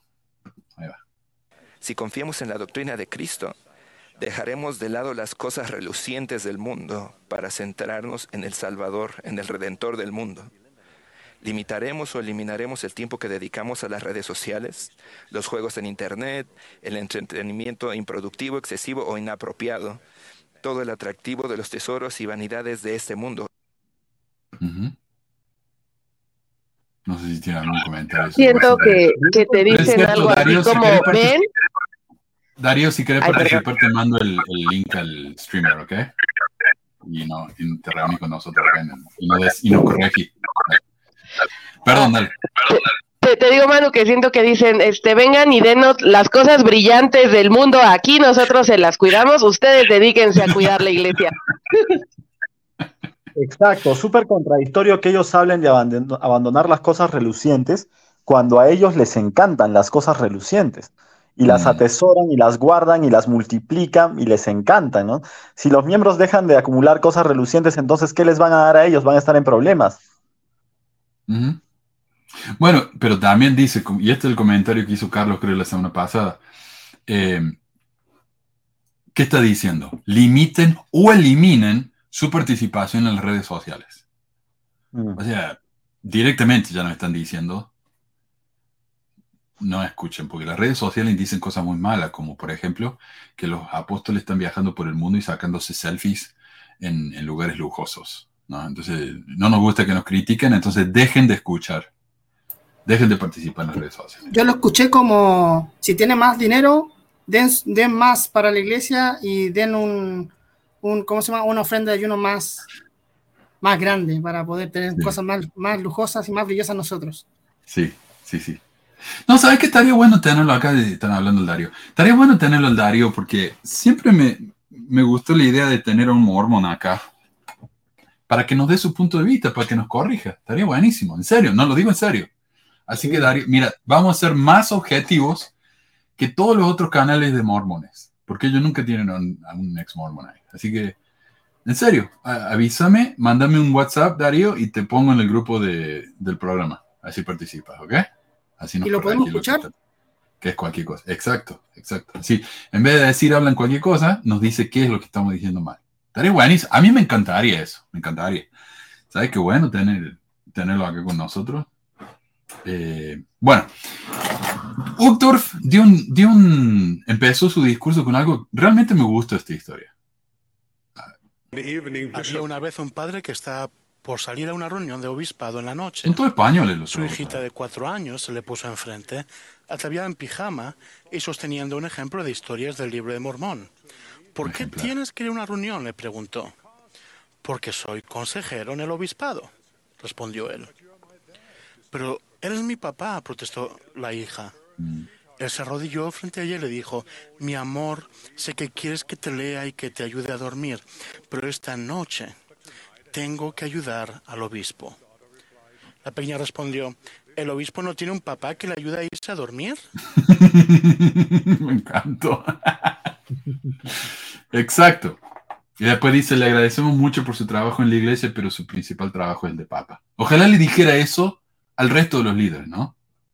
Darío, mi WhatsApp está en la descripción, flaco. ¿En serio? Ahí está, mira, ahí está mi WhatsApp. Ahí está. Ok. Eh, no sé. Yo diría que hagamos que llamen a 15 Uctors ah, para que sean líderes y ya estamos bien. Porque Uctor, o sea, no va a poder cambiar la máquina que es la iglesia en este momento, pero va a ser un, una situación mucho más, eh, no sé, como, como con amor. Amigable. Realmente muestra amor. Sí. Sí, se ve que le importa. Ojalá, ojalá la vida le dé para que llegue a profeta. Mm, exacto. Por el bien de, de, la gente que sigue en la iglesia. ¿Será que porque él es una persona fuera de Estados Unidos, que pasó uh -huh. por hartos problemas cuando pequeño, porque también él fue refugiado? Capaz sí. que eso también haga que sea más como, que, que llegue más a las personas. Es más humano. Más humano. humano, ¿no? Más humano, porque Y por, y por eso es uno de los pocos, es uno de los pocos eh, apóstoles que es demócrata, no republicano. no sé si se nota la diferencia. Perdón, ya me puse político. Eh, como digo, la, la- la reunión del sábado por la noche duró una hora nomás. Tuvo cuatro discursantes, todos 70, ningún apóstol, ninguna mujer. Así que lo salteamos nomás. Domingo por la mañana. Eh, mira, ya estamos. Lo voy a tocar. Lo voy a tocar porque me parece eh, muy revelador esto. El elder Brigham Henry Roberts, comúnmente conocido como. B.H. Roberts, nació en Inglaterra en 1857 y sirvió como miembro del primer consejo de los 70, lo que hoy llamamos la presidencia de los 70. El elder Roberts fue un defensor capaz e infatigable del Evangelio restaurado y de la Iglesia en algunos de sus momentos más difíciles. No obstante, en 1895 la contención puso en riesgo el servicio del elder Roberts en la iglesia. BH había sido nombrado delegado para la convención que redactó una constitución para Utah cuando se convirtió en un estado. Después decidió convertirse en candidato para el Congreso de los Estados Unidos. Sin embargo, no notificó ni solicitó permiso de la primera presidencia. Eran diferentes las cosas en aquel entonces. El presidente No, ya no. Joseph F. Smith, consejero de la primera presidencia, criticó a BH por ese error en una reunión general del sacerdocio. El elder Roberts perdió ¿Cuál fue el error? ¿Cuál fue el error de, de Roberts? No pedirle permiso a la iglesia. Sin permiso. Postularse sin permiso. Ese fue su error. las elecciones y sintió que esa derrota se debía en gran parte a las declaraciones del presidente Smith. Lo criticó y en algunos discursos políticos y entrevistas criticó a los líderes de la iglesia y se apartó del servicio en la iglesia. A la mañana siguiente, tras larga oración, el elder Roberts envió una nota a los elders Grant y Lyman diciéndoles que estaba preparado para volver a reunirse con sus hermanos. Ok. Ahí está. Ahí está. Entonces, él- él cometió un error y fue no pedir permiso para postularse como senador. Increíble. Eh, ¿Qué nos está diciendo entonces? De nuevo, obedezcan al pie de la letra. O sea, él tenía, él tenía razón para enojarse. O sea, él, él se postuló. ¿Qué tiene que andar pidiendo permiso? Él es un ciudadano libre. Se postuló. El presidente de la iglesia lo criticó y por consecuencia perdió la elección. Y luego le dijeron, arrepiéntanse.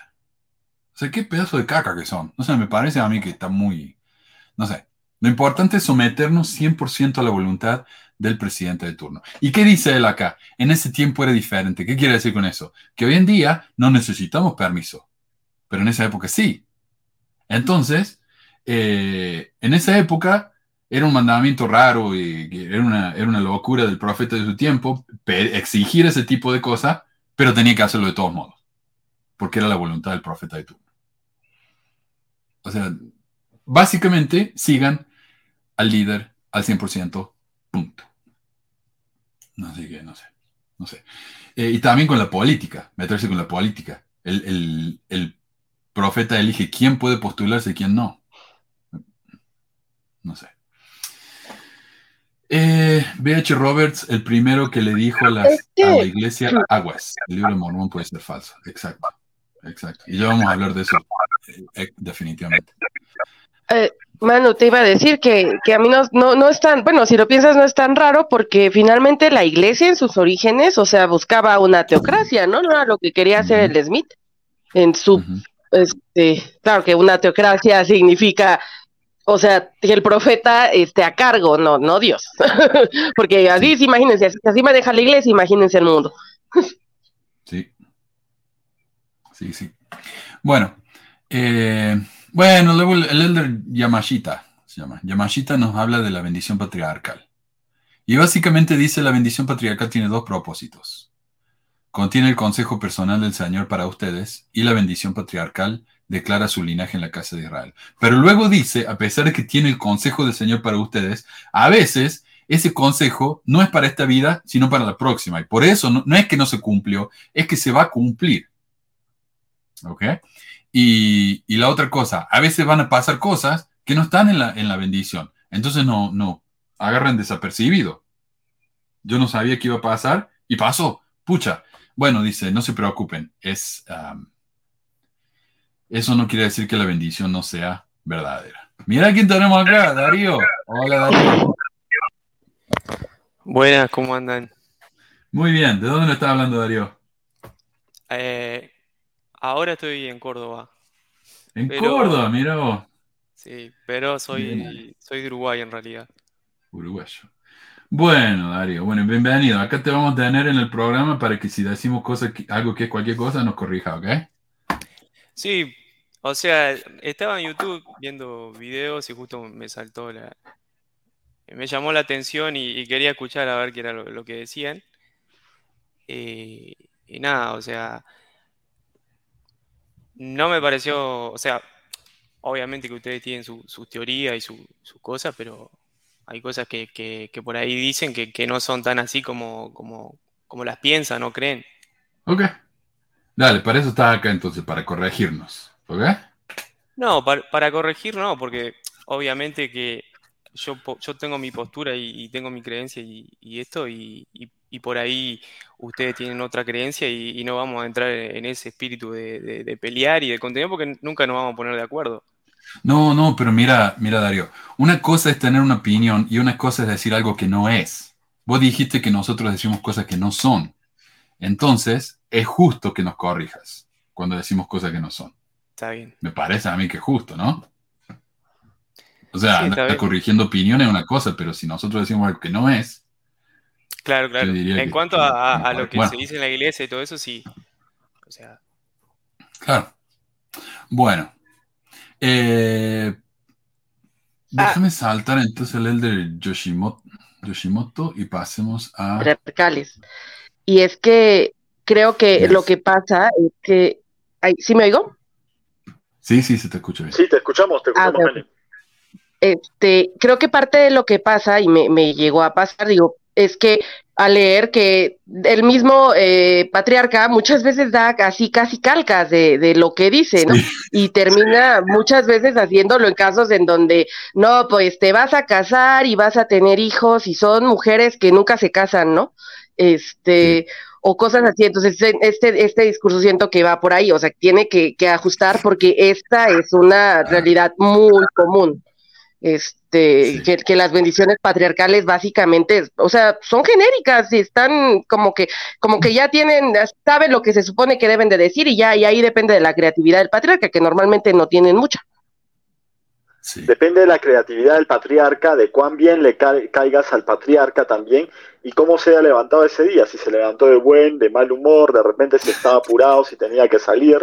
Entonces, mayormente los encuentras a los miembros revisando sus bendiciones patriarcales como una guía, pero si te pones a compararlas, yo lo hice con varios miembros, son muy parecidas. Son muy parecidas y obviamente están muy abiertas a la interpretación. ¿Por qué? Porque al final, si no se cumplió, puede ser porque cometiste algún error. ¿no? O sea, siempre van a encontrarle la salida para que si se cumple bien, eh, fue porque fuiste obediente, y si no se cumplió, ah, fue porque fuiste desobediente. Entonces, al final siempre ganan. Sí. Hay algo, hay algo que también hay que tener en cuenta de que antes de que te dé tu bendición, te, te entrevista. O sea, o sea, él no tiene, entonces, podemos decir que él no tiene ninguna información de nosotros. O sea, él ya tiene información. Entonces, él Sí. puede crear una cosa con respecto a, a lo que nos puede decir. O sea, él puede saber que, no sé, que tengo, tenemos cinco hermanos y dice, cuida a tus cinco hermanos. O sea, que vamos a la misión, te va a decir, ya, te, te bendigo a que te prepares para la misión. Entonces, puede, que, puede caer todas esas cosas dentro. A mí me sorprendió eso, me preguntó eh, de qué, o sea, de qué etnia éramos nosotros. Le digo, bueno, mi familia son árabes. En realidad somos 30% árabes, 30% españoles. Pero yo le dije, bueno, somos, somos árabes, porque en, todo lo- en el barrio nos decían los turcos, ¿no? Y entonces él puso eso en la, en la definición. Dice, tú eres de sangre semita. Digo, bueno, ya sé, yo te lo dije. Pero estaría bueno leer la- las bendiciones nuestras y comparar. Estaría, estaría interesante. Eh, bueno, y ahora habla Nelson, por fin. Eh, domingo, creo que este es el domingo en la mañana. Por fin, sí, domingo por la mañana. Por fin habla Nelson y está muy preocupado porque la gente se la pasa hablando mal de los demás y encontrando culpas, cuando podríamos callarnos y solo enfocarnos en lo bueno, ¿no? Me pregunto si tendrá algo que ver con el hecho de que tantos han criticado a la iglesia por romper la ley con sus cientos de miles de millones. No sé si tenés algún comentario sobre eso, Dario. Pero eh, los verdaderos seguidores no se enfocan en eso. O sea, Jesús se enojó y tiró la mesa de los cambistas en el templo, pero Nelson piensa que si Jesús estuviera vivo hoy en día, diría que ignoremos esas mesas de los cambistas al frente del templo, hablemos de lo bien que se ven esas monedas tan brillantes y cómo están embelleciendo la ciudad, ¿no? Eh, y esto me parece fascinante a mí. Trata de evitar el tema de la multa, pero queriendo que la gente deje de criticar a la iglesia por eso, ¿verdad? Nelson cambió una escritura famosísima. No sé si ustedes conocen esta, dice, todo conocen, me parece a mí, la escritura de Lucas 16:13 que dice, ningún siervo puede servir a dos señores porque aborrecerá a uno y amará al otro, o estimará a uno y menos- menospreciará al otro. No puede servir a Dios y a las... Hay acá alguna onda Padre Toro. A Dios y a las... Riqueza. Riqueza. No se puede servir a Dios y a las riquezas. Eh, riqueza. Pero veamos lo que dice Nelson acá. En la ¿Cómo cambia la escritura? Bueno, acá, ahí viene. Ningún hombre puede servir a dos señores. No podemos secundar a Satanás con nuestras agresiones verbales y suponer que podemos seguir sirviendo a Dios. Entonces ya no es Dios y las riquezas, es Dios y hablar mal de la iglesia. Hablando de, Orwell, ¿no? ¿Algún comentario, Darío? No sé, estás bien calladito ahí. No sé si quieres comentar algo. Pero bueno. Eh, así que dejen de criticar a la iglesia.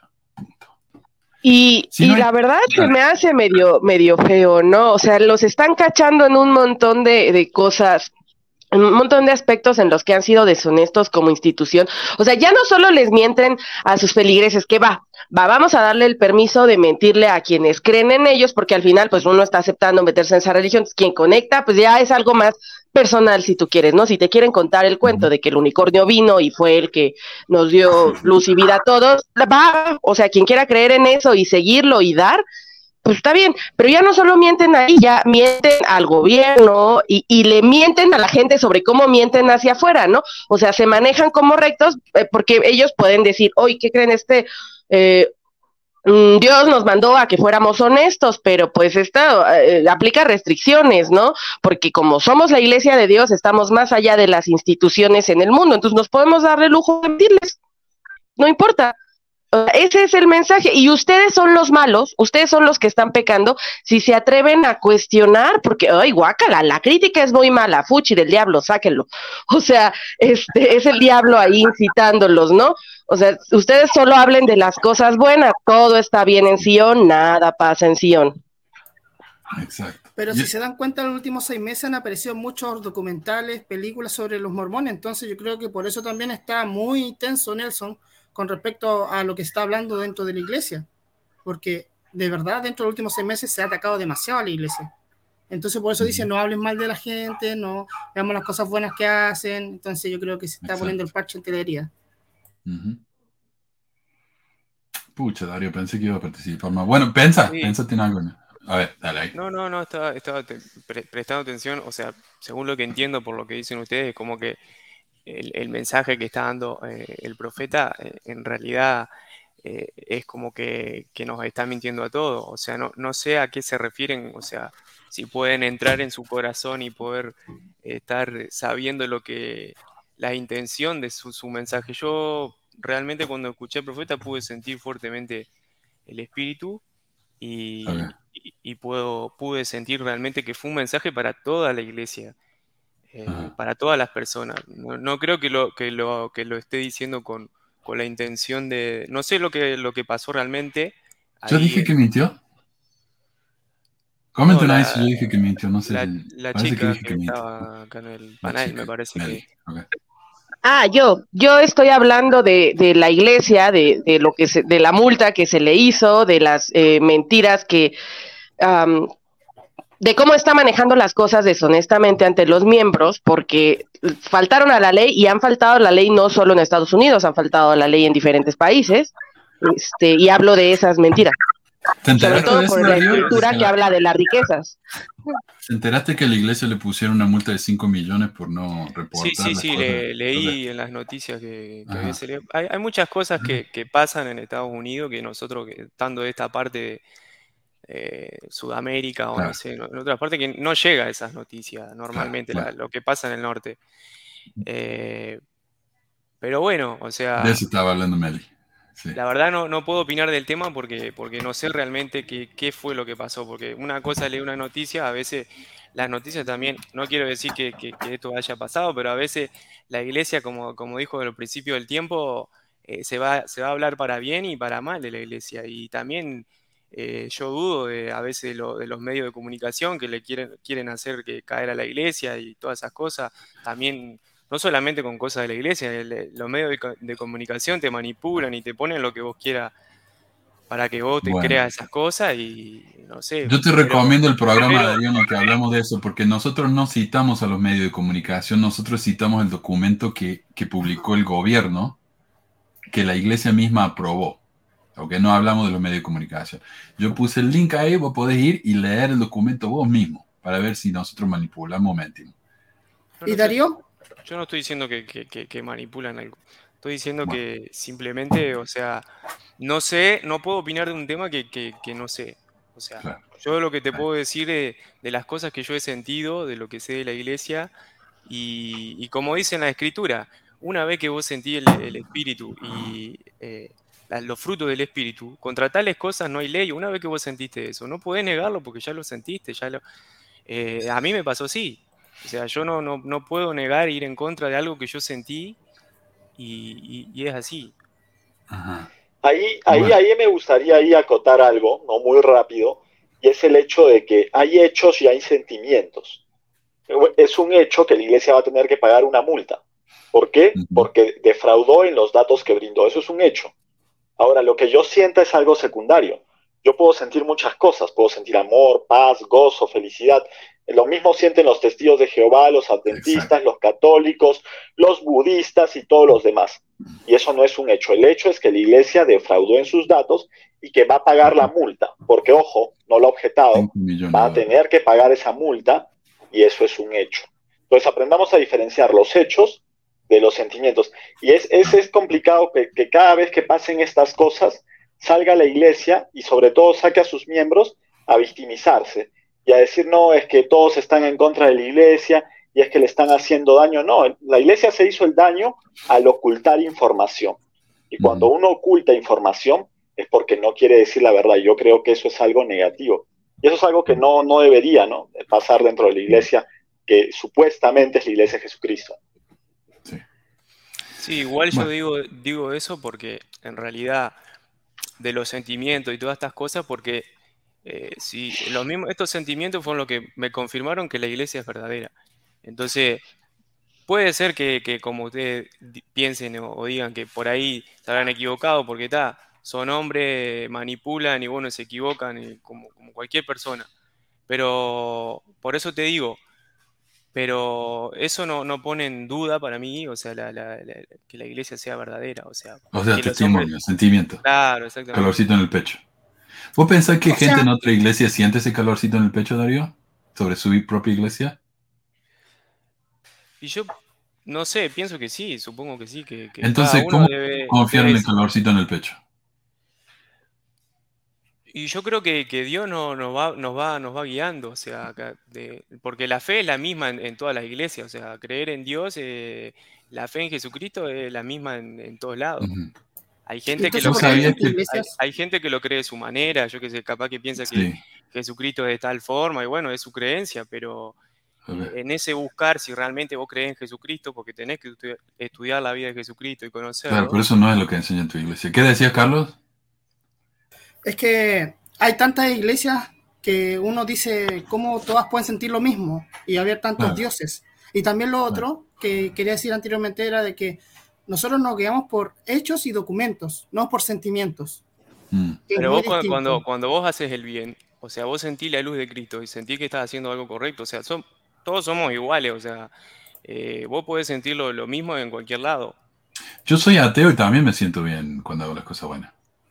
Y claro, porque esa es la luz de Ajá. Cristo que te está diciendo. Ah, la luz de Cristo. Yo soy ateo y siento la luz de Cristo. Yo, Está bien. yo, por ejemplo, soy agnóstica y ocasionalmente me considero lo que llamarían Pero psiconauta. cada, pero cada cosa Me- que estás haciendo bien, o sea, cada cosa que Eh, estás haciendo bien, oye. todo lo bueno viene de Dios, todo lo bueno viene ¿Me de Dios. escuchan? Escucha, Darío. Sí, me Ah. Te escuchamos, Meli. Ah, ok, ok. Iba a decir, yo, yo, este, soy agnóstica, tengo una creencia, o sea, estoy creando mi propio, utilizando el pensamiento mágico según mi propio, lo que me gusta, los detalles de historia, cosas así. No sé si atea sea la palabra, porque no soy atea, pero el caso es que me gusta usar, por ejemplo, ocasionalmente em, sustancias psicoactivas y he tenido eh, experiencias donde he sentido cosas que jamás en la iglesia sentí, ni de cerquita, de, de, de comunión, si quieres, con la gente, amor, no lo sé. Y también lo puedo interpretar como que es el espíritu, es igual válido, porque en la iglesia hay una ley que dice que yo no debería estar probando con estas sustancias, pero sin embargo he tenido experiencias de amor tan grande Mm, eh, en medio de, esa- de esos viajes, entonces también es válido Exacto. a tu creencia, claro, que yo para mí sí es válido. O lo que dice Marc Antón acá dice, entonces, ¿qué hace especial a la iglesia si en todas se hace lo mismo? Yo como ateo siento lo mismo que vos como mormon, entonces, ¿para qué se mormon? Claro, pero una cosa es sentir y otra cosa es hacer convenio. Ah, convenio. Ok, entonces solamente en la mormon no se pueden hacer los convenios, ¿verdad? Buen punto. Y sí, Entonces tiene que porque- ser la única porque la, iglesia porque la iglesia, la iglesia, la, la iglesia es verdadera, la única iglesia sobre el faz de la tierra. Ajá.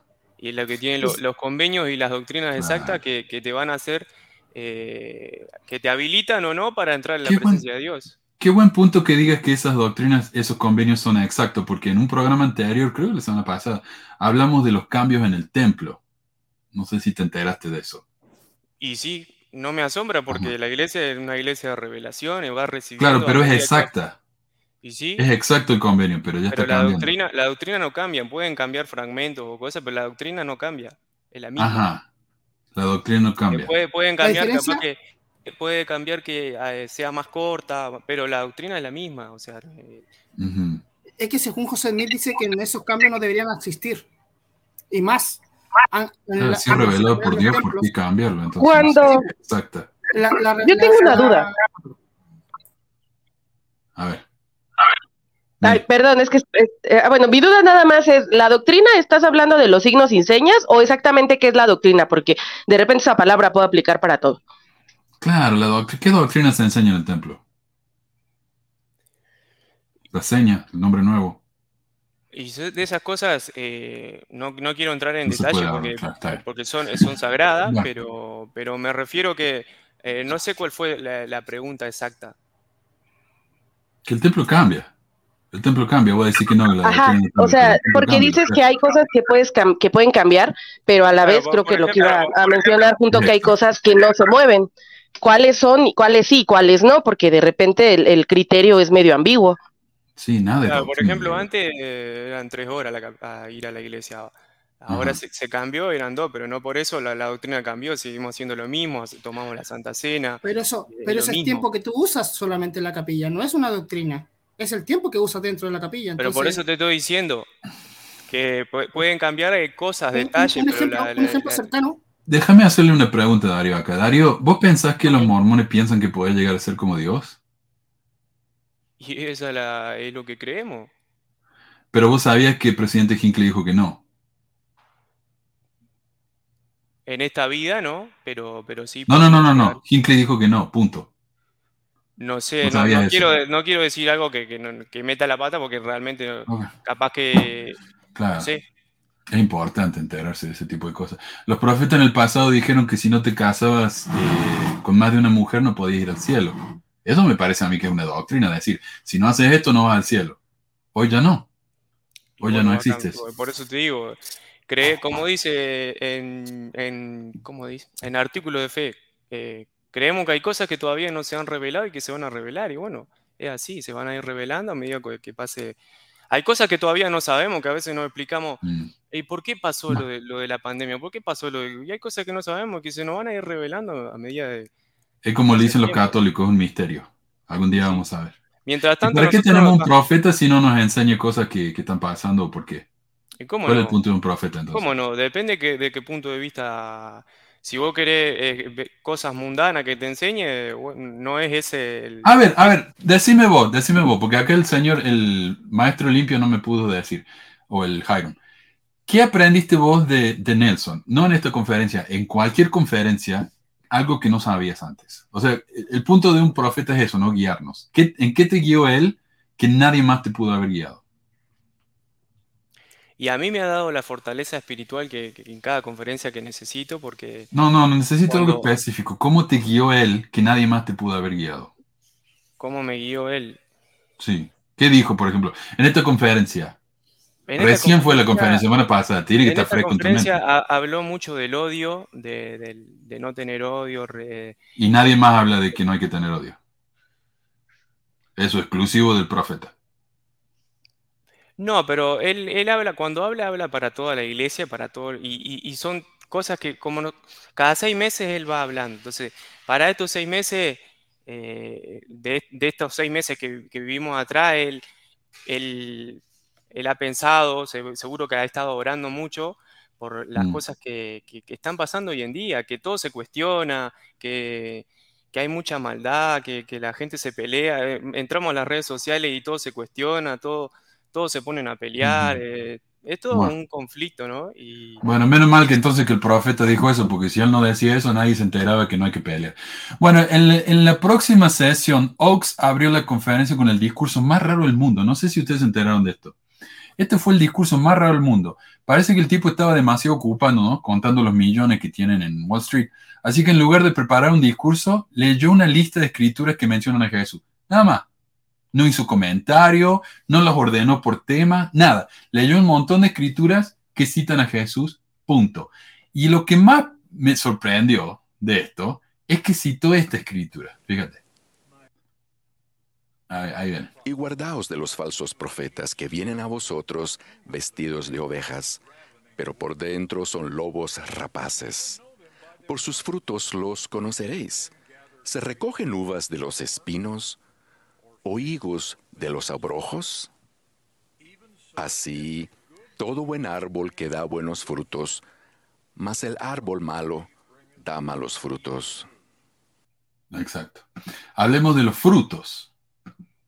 De los frutos. ¿Qué fruto tuvo la iglesia este año?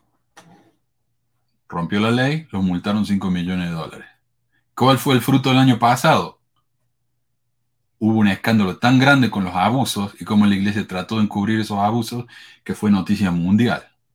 O sea, los frutos de la iglesia, yo no sé, me van a decir que los frutos de la iglesia es que dan conferencias como esta en la que todo el mundo se duerme y dicen que no tengan odio. Pero no, no sé, no sé cuál es el fruto tan maravilloso de la iglesia. Parece que toda cada vez que escuchamos de la iglesia en la noticia es porque se echaron alguna otra cagada, como los millones que están invirtiendo en armas de guerra. No sé, esos son los frutos de la iglesia. Dice, no, pero la, iglesia ayuda mucho. Sí, la iglesia ayuda mucho con menos del 1% de su fortuna. Eso no ayuda, lo siento. Es como si yo tuviera un naranjo acá en mi casa, ¿no? Es un naranjo enorme. Tiene 5 metros de ancho y como 40 metros de largo. Y todos los años ese naranjo me da una naranja. Es muy rica, es grande, muy brillante, muy jugosa, pero es una naranja. Ahora pongámosle que ese diario, ese, ese, ese árbol, se la pasa saliendo en las noticias diciendo, ¿vieron que yo, doné- que yo produje una naranja? ¿No son lo más grande que hay? Es una naranja, lo siento. no es suficiente. no sé. No, sé y tomando en cuenta la cantidad de dinero que tiene la iglesia y lo que dona ese ejemplo podría ser, imaginemos que tengo tres huertos de naranjos, de naranjos bien llenos con un montón de naranjas y ellos dan una naranja. Sí. Y, luego, ¿no? También ellos toman y dicen, no, no, es que nosotros defendemos a la familia y es que nosotros eh, defendemos valores cristianos y defendemos que las personas se comporten de buena manera, que sean buenos ciudadanos, pero eso lo hacen todos los demás. Y nuevamente, si comparamos las, las enseñanzas de la iglesia con un libro de autoayuda, el libro de autoayuda muchas veces sale ganando porque está más actualizado y porque ese libro de autoayuda no lo escriben 12, perdón, o 15 señores que están fuera de la realidad y que creen que pueden eh, ayudar a las personas cambiando los logos de su iglesia o cambiando sus apret- apretones de manos secretos. Entonces es bien complicado defender eso, ¿no? Claro. Los frutos. Bueno. Pero él dice, ay, bueno, los frutos de los malos son los malos. Bueno, eh, Rasman, por su parte, le siguió dando con que el líder es bueno, el bello, el líder es bello. Eh, y nos dice acá cómo podemos conseguir el... as- Uh, no, lo, re- lo- lo- No. ¿Cómo se dice? Consideremos dos Pucha. Toqué el botón in- incorrecto. Secundar a Satanás Ok, a ver. Perdón, guardaos perdón, de perdón. los Mi falsos culpa. profetas que vienen a vosotros Ok, ahí viene. vestidos de ovejas, pero por dentro son lobos rapaces. Por sus frutos los conoceréis. ¿Se recogen uvas de los espinos o higos de los abrojos? No, yo los comentarios acerca de Darío, yo, yo aprecio que Darío nos cuente su, su, su punto de vista, o sea, no, no sé, no, no, no hace falta atacarlo, ¿no? Me parece que está muy bien de su parte que, ella, que esté acá defendiendo lo que cree. Eh, pero bueno, es cierto, él está hablando de sentimiento y nosotros estamos hablando de los hechos, entonces estamos teniendo dos conversaciones diferentes, pero igual es interesante ver lo que nos, nos tiene para compartir, así que yo, yo le agradezco a Darío. Pero bueno, acá está lo que dice Rasman. Así, todo buen árbol que da buenos frutos, mas el árbol malo da malos frutos. Mm.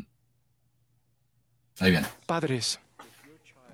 Oh, pucha, ah, no lo termina, me equivoqué. Bueno, Rasman dio una- un discurso en el que dijo, nosotros al igual que las diez vírgenes tenemos lámparas, pero tenemos aceite. Temo que haya quienes apenas se las arreglan con una escasa cantidad de aceite, demasiado atareados con las presiones del mundo como para prepararse debidamente. El aceite se obtiene al creer y poner en práctica las profecías y las palabras de los profetas vivientes, en especial las palabras del presidente Nelson, sus consejeros y los doce apóstoles. Entonces, de nuevo, escuchen al profeta, escuchen al profeta, escuchen al profeta. Eh, y bueno. Eh, el último discurso que vamos a... Ah, ah, no sé. Yo ahorita que dijiste escuchen al profeta, escuchen al profeta, escuchen al profeta, pensé en el himno este de la primaria, ¿no? Que hasta tiene una tun, tun, sigue al profeta, sigue al profeta, no sé, infinitamente, es todo lo que dice el himno, casi. Sí. A mí me da miedo ese, ese discurso. Sí, está, medio está medio tétrico. Y es feo que eso le, eso le metan a los chiquitos de, de- de- de primaria. Bueno, yo sé, que algo me van a decir, no, pero es importante, importante enseñarle desde chiquito que, que sigan al profeta. Eh, el último, pero como digo, el último discurso que vamos a mencionar es el del elder Amar, Amar, Amar. Claro, Ese ay, Corbin. nada más, tantito. Claro que es importante enseñarles desde chiquitos a seguir el profeta. No vaya a ser que les dé tiempo de desarrollar pensamiento crítico, porque fuchi guacala, eso es del diablo. Bueno, pero esto es lo triste. El, el elder Amar, Ahmad S. Corbett es el único afroamericano que habló en la conferencia. Este fue definitivamente, me parece a mí, el discurso más dañino de todas las sesiones. Y yo honestamente quiero escuchar la opinión de Darío después de tocar esto. Porque me parece a mí que lleva la adoración del líder a niveles más que cultistas. A ver, a ver lo que dice acá. Padres, si su hijo o hija tiene dificultades con algún principio del Evangelio o alguna enseñanza profética, por favor, resistan todo impulso de hablar mal o criticar a la Iglesia o a sus líderes. Ese procedor, proceder inferior y secular puede ser letal para la fidelidad a largo plazo de su hijo. Dice mucho de ustedes el que deseen proteger a su preciado hijo, que intercedan o muestran señales de solidaridad con él. Pero mi esposa Jane y yo sabemos por experiencia propia que enseñar a nuestros amados hijos por qué todos necesitamos desesperadamente a Jesucristo y cómo aplicar su gozosa doctrina es lo que los fortalecerá y sanará. Hagamos que acudan a Jesús, quien es su verdadero intercesor ante el Padre. El apóstol Juan enseñó, el que persevera en la doctrina de Cristo tiene al Padre y al Hijo. Luego nos advierte que tengamos cuidado si alguno viene a vosotros y no trae esta doctrina. Ok. Repasa. Dice, si su hijo o hija tiene dificultades con algún principio del Evangelio o alguna enseñanza profética, por favor resistan todo impulso de hablar mal o criticar activamente a la iglesia o a sus líderes. Ese proceder inferior y secular no es digno de ustedes y puede ser letal para la fidelidad a largo plazo de su hijo. Ahora, ¿de qué puede estar hablando acá? O sea, ¿qué, qué cosas pueden los hijos estar diciendo que, que nos podría llevar a criticar a los profetas? No sé, no sé si les ocurre a ustedes algo. Quizá, quizá, quizá son chicos que están en TikTok y que por ahí se encontraron con los videos en donde hablan un poco de partes de la historia de la iglesia o, o algunas contradicciones o qué sé yo, y pues, oigan, oigan, un momento, pues van a empezar a hacer preguntas. Sí. Ah, mira, acá me compartieron una escritura, un, un- algo del, del libro Doctrina, Doctrina de Salvación, tomo 3, que este fue de Joseph Fielding Smith, creo. Dice, no podéis aceptar los libros escritos por las autoridades de la Iglesia como normas en cuanto a doctrina, sino hasta el punto en que concuerdan con la palabra revelada en los libros canónicos. Claro, pero esto lo dijo un profeta del pasado, así que ya lo podemos ignorar. ¿Sí? No sé. Eh, esto es lo que me parece a mí, y tal vez estoy muy equivocado. La iglesia ha estado en las noticias últimamente, eh, el presidente Holland incluso, diciendo que tenemos que perseguir a los gays con, con escopeta, por eso, por su homofobia. Hoy los chicos ya no tienen problemas saliendo del closet. Yo me acuerdo, yo, yo, yo enseñé en una escuela acá, que está como a tres cuadras de mi casa, cuando empecé mi carrera hace como 20 años casi, y ser gay en esa época era una era para que te agarraran a, a patada fuera de la escuela, ¿no? Hoy eh, tengo gente que conozco que trabaja ahí que me están diciendo que no. Hoy ser gay en esa escuela es lo más normal del mundo. Nadie te, te critica por ser gay, nadie se te burla. Está aceptado, la juventud de hoy lo acepta.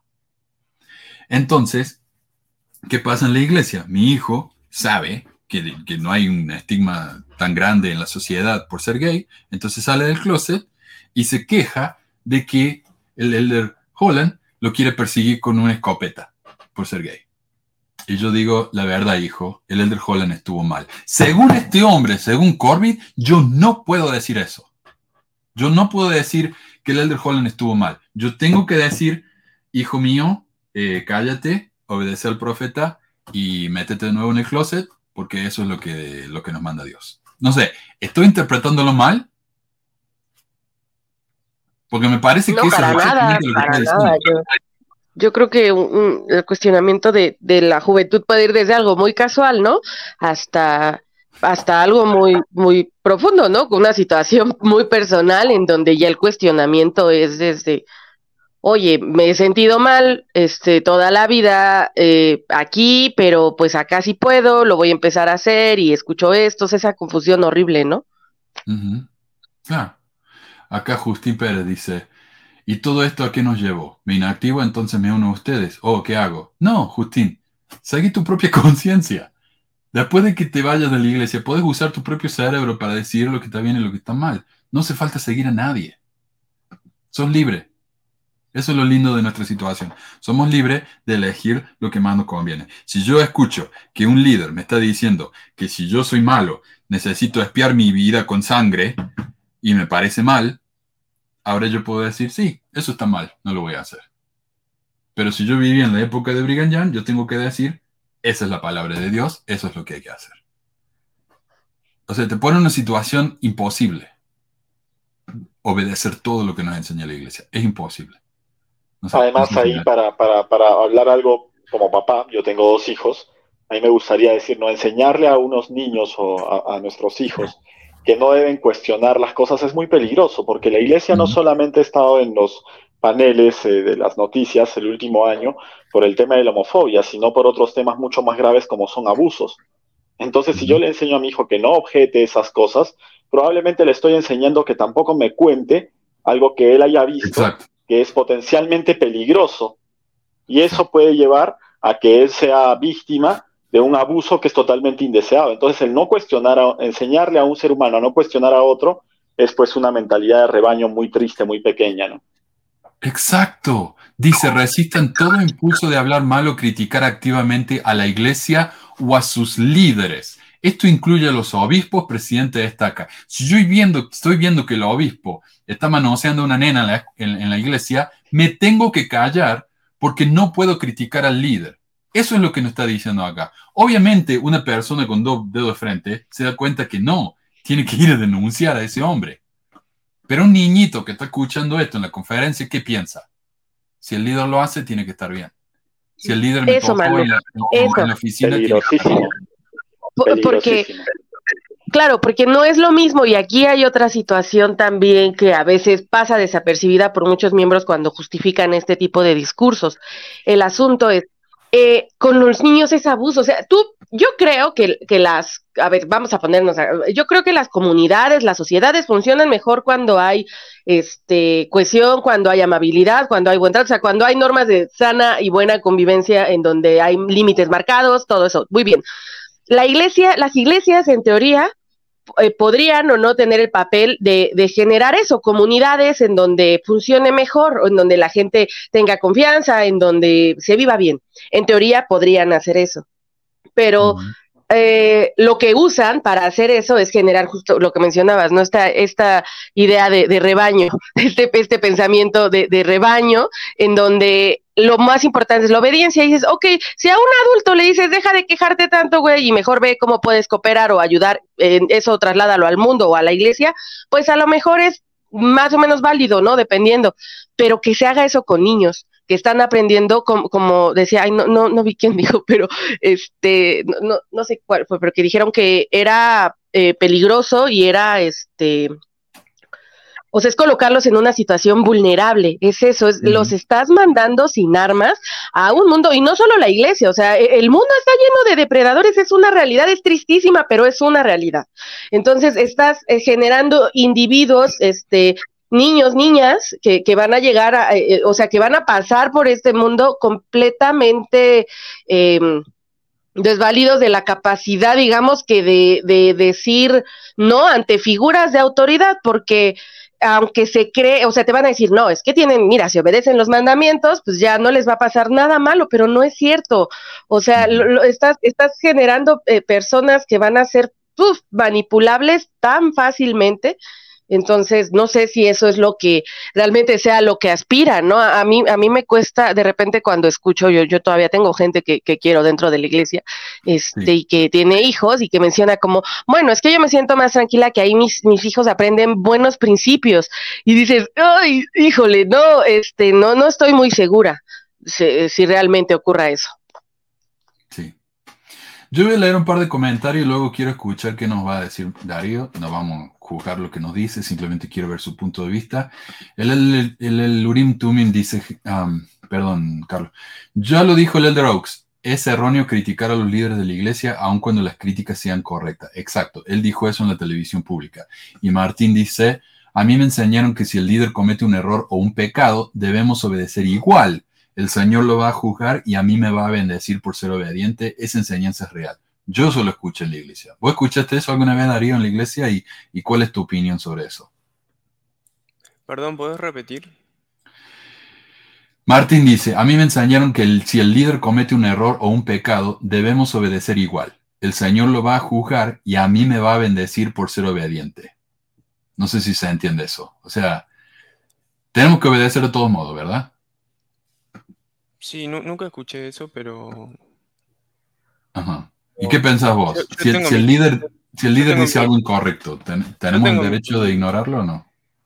yo tengo mi teoría, o sea, eh, por supuesto que en la iglesia se nos enseña a, a- a obedecer a los líderes, todo eso, siempre y cuando este, estando dentro de la iglesia, ¿no? En un contexto de, de cosas espirituales, por ahí, en, en alguna entrevista nos puede dar algún consejo, pero eh, no sé, eh, por ejemplo, esto- estos casos que ustedes daban el ejemplo de si hay abuso o cosas así, obviamente que ahí los padres deben, deben denunciar. Eh, pero yo, el mensaje este que estábamos leyendo anteriormente, que no recuerdo el apellido del, del elder que dio el mensaje, Corbett. Corbett. Eh, yo lo entendí como que eh, si vos le enseñás desde chico a, a tu hijo a criticar, eh, no solamente con personas de la iglesia, sino en cualquier ámbito de la vida, si vos empezás a hablar mal de gente, obviamente que le estás dando veneno a, a- y después los gurises, los gurises, perdón que en Uruguay sí se los gurises, y después la- eh, los jóvenes se crían, se crían así, con ese resentimiento, con ese odio, se- Mm. y, y se, se crían con ese eh, mal concepto que, que por ahí a veces dentro de la iglesia se genera, ¿no? Claro. Ok, entonces, ¿qué pasaría, por ejemplo, si mi hijo viene y me dice, papá, estuve hablando con el, con el presidente de Estaca y el presidente de Estaca me tocó en un lugar, ¿viste? Donde tengo la, la ropa interior. ¿Qué sería lo correcto para mí? Y ahí lo, lo correcto es denunciar. Ajá. Y O no sea, le digo nada a mi hijo. eh, o sea, tu hijo fue el que te planteó eso. Sí, o- Déjame leerte la cita de Corbett de nuevo. Padres, si su hijo o hija tiene dificultades con algún principio del Evangelio o alguna enseñanza profética, por favor, está, resistan ahí está. todo impulso de hablar mal o criticar Principio- activamente a la iglesia o a sus líderes. Claro, es porque es el se está- principio se- entonces. Se está, re- se está refiriendo a los principios. Dentro del contexto de las cosas de, de principio, ya cuando son cosas así de, de abuso, cosas así, yo, ahí no, no, o sea, el hijo, o uno debe enseñarle al hijo que, que- que debe denunciar esas cosas. Es más, la iglesia mismo te enseña que, que cuando son cosas así, vos tenés que denunciar. ¿Y cómo sabemos nosotros cuándo los líderes hablan sobre principios y cuándo están hablando como persona? Porque eso está difícil, ¿ah? Yo, yo he visto los videos de Más Fe y de Book of Mormon Central. Les cuesta mucho diferenciar. Sí. Entonces, si por ejemplo el elder, el elder Holland sube al púlpito y dice a los homosexuales hay que perseguirlos con escopeta, ¿eso es un principio del evangelio o no? El elder Holland, Elder Holland dijo eso. no sabías. No, no sabía. Pero no, lo que te Pero enseña suponete la- que él la- haya dicho eso. Suponete que él haya dicho eso. Lo ignoramos, lo criticamos, no porque, lo eh, dejamos no porque, pasar. no porque se, se están contradiciendo ellos mismos, ¿no? O sea, porque si, si a nosotros nos enseñan a amar a todo, por más de las elecciones que ellos elijan, no, no puede andar a la escapetazo y porque no, no es esa la doctrina de Cristo. Es más, Holland no sigue al profeta, porque no está cumpliendo lo que dice el profeta actualmente, del amor hacia los demás. Bueno, gracias, gracias Darío. Eh, mira, Justín dice, ¿por qué desglosan la conferencia? ¿Para tener algo de hablar o por lo menos hablen algo auténtico? ¿Y por qué es lo más importante que pasó en la iglesia esta semana, flaco? Dice, por lo menos Judas cobró. ¿Ustedes cobran por este programa? No sé, Justín, ¿vos estás pagando para ver esto? Si no estás pagando, entonces no, no cobramos. Y supongo yo que es mejor entonces cobrar, porque Judas cobró, dice al menos Judas cobró, ustedes no. no está bien. Y dice, ¿cuál es la finalidad de su programa? ¿Qué alternativa miran? La alternativa es ir a ver la conferencia. Eh, Simple. No sé, o, o elegir lo que quiera. Nadie te obliga a estar acá. Oye, pero Eh. para el que escribió esto, la iglesia sí les cobra el 10% por estar ahí, como Judas. Para ir al templo tenés que pagar el 10%. Nosotros no. Podés mirar esto gratis. Incluso puedes participar acá como Darío, gratis. Eh, Kevin dice, me llamó la atención que no se llenó el centro de conferencia. ¿Había muchos lugares vacíos o hubo un límite de aforo? No, yo creo que se llenó el 90%, lo cual en un lugar tan grande como ese se nota cuando el 10% está vacío. Pero, como digo, es difícil conseguir tickets para la conferencia. Eh, así que por ahí puede haber sido un problema de que no se pasaron bien a tiempo, la gente que tenía ticket no lo pasó cuando debía, o mucha gente no pudo ir, no sé. No sé, eso no, no puedo juzgar. Según más fe, Holland tiene una licencia de dos meses y le están dando diálisis. Pobre. Bueno, ojalá se mejore pronto. El Lecter Dani dice, pero no hubo diferencia, la iglesia no fue proactiva en, el pan, en la pandemia, fue reactiva, hasta que los obligaron a cerrar instalaciones, de lo contrario hubieron seguido asistiendo. Y yo vi, porque fui a darle medicamento a una hermana hipertensa, pero estaba en domingo recibiendo diezmo. Sí, incluso el elder... Ah, escucha. Bednar se quejó sobre el tema. El elder, ¿cómo se llama el que era presidente de la BYU Idaho? El flaquito. Bednar, elder Bednar.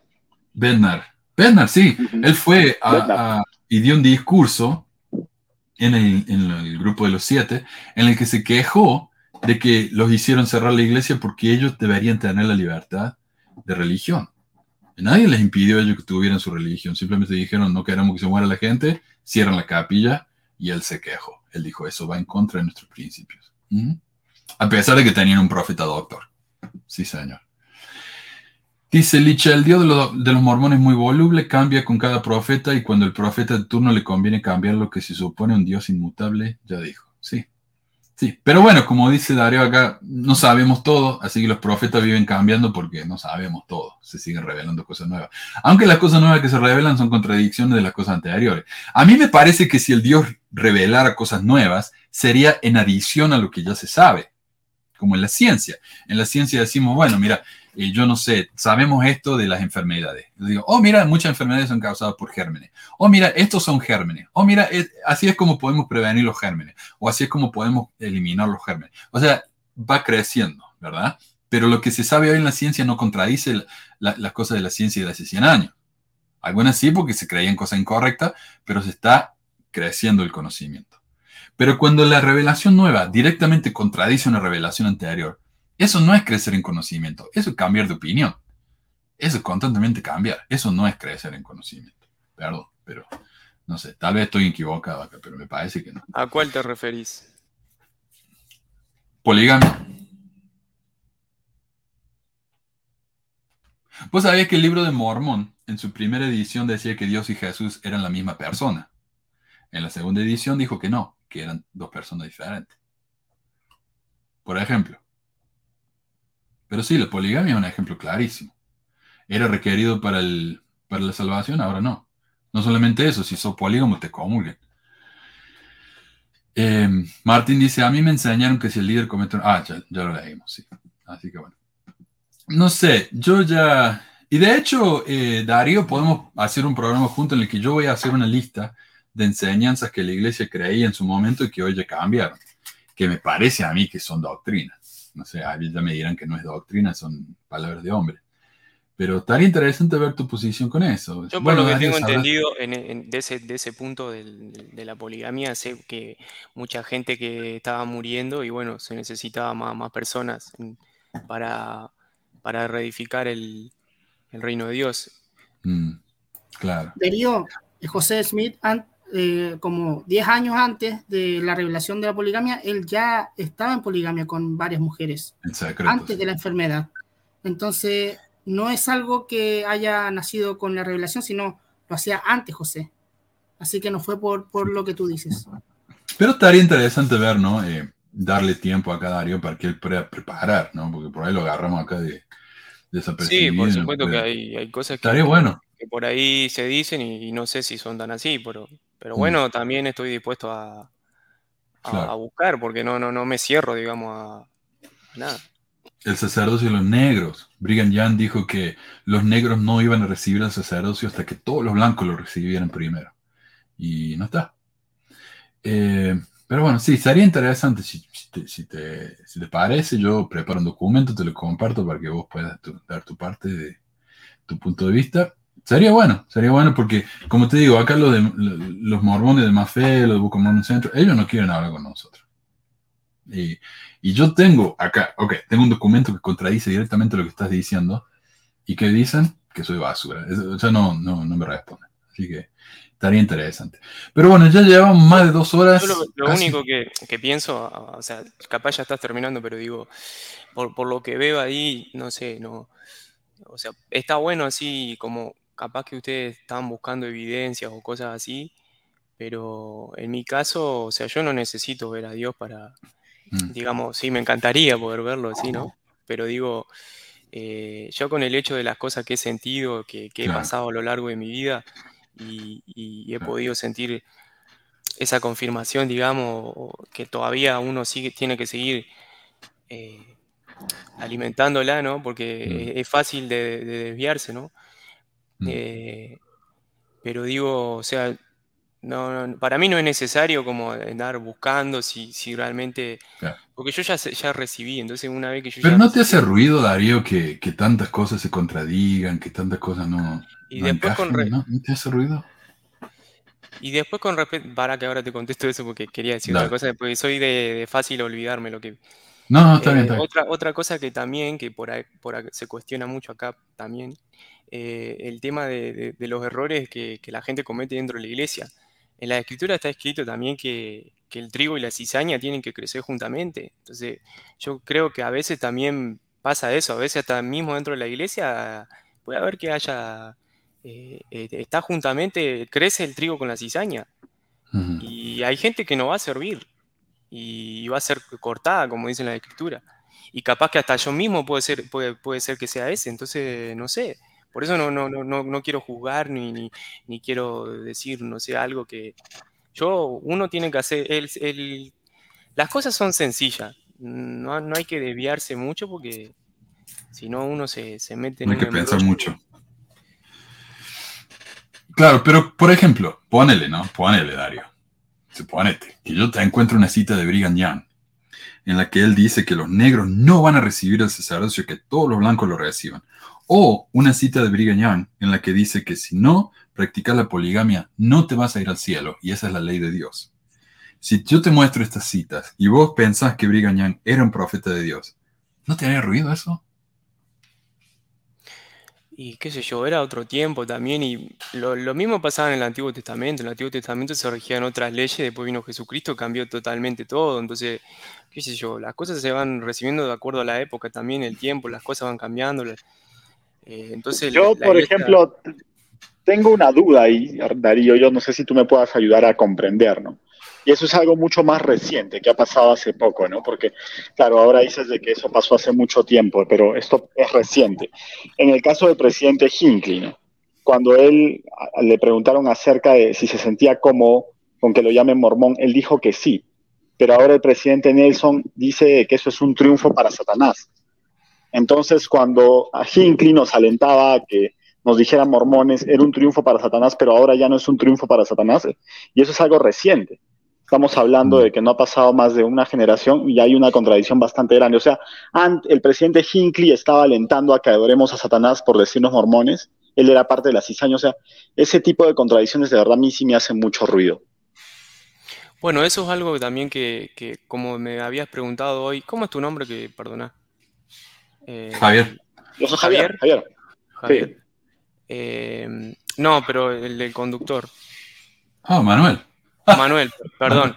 Que justo me preguntaste hoy qué, qué era lo que me había enseñado el profeta Nelson. Bueno, eso eran unas cosas también fundamentales, porque nosotros todos creíamos que, eh, que estaba bien, o sea, que, que, que no, pasaba nada que no dijeran mormones, pero él corrigió eso, y es cierto, y en la misma escritura lo avalan, y dice, porque esta es la iglesia de Jesucristo, o sea, no es la iglesia ni, ni de Pedro, ni de, ni de Jonás, ni en este caso ni de Mormón, es la iglesia de Jesucristo, y tiene mucha razón, porque yo cuando sentí ese mensaje, fue muy poderoso, porque si lo vuelven a escuchar, va- van a ver que ahí está todo, está clarito, o sea, hay que, hay que abrir el corazón y realmente es así, o sea, es la iglesia de Jesucristo, no es la iglesia de Mormón. Claro.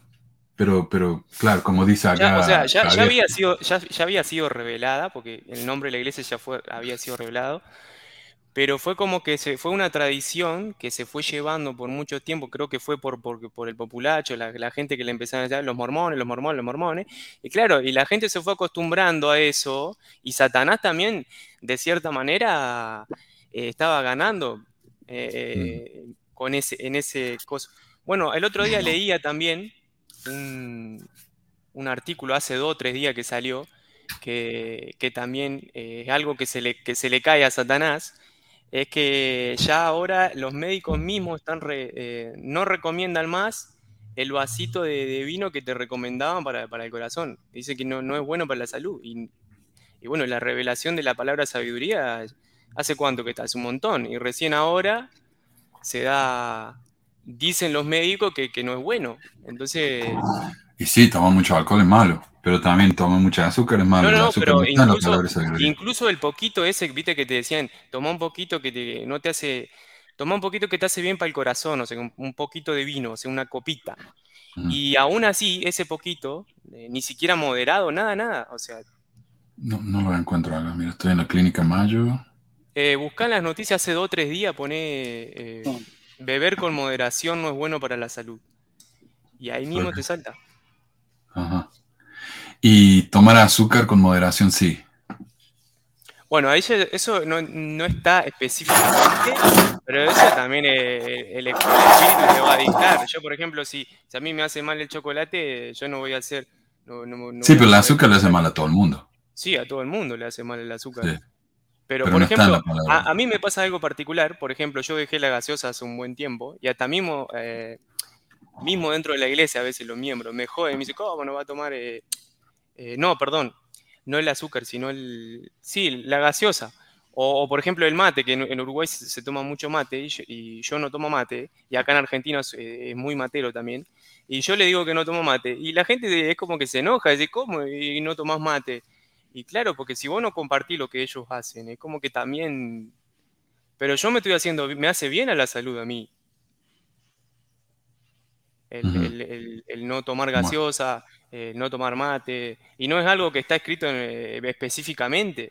Yo porque uno mismo lo siente. También, también uno tiene que, que- tiene la capacidad de sentir y percibir. Tiene que seguir esas impresiones. Hay gente que, claro, Sí. gente que no, no escucha esas cosas y, y van por don- y sigue al montón. Sigue lo que hace la, la sociedad, lo que hacen los demás.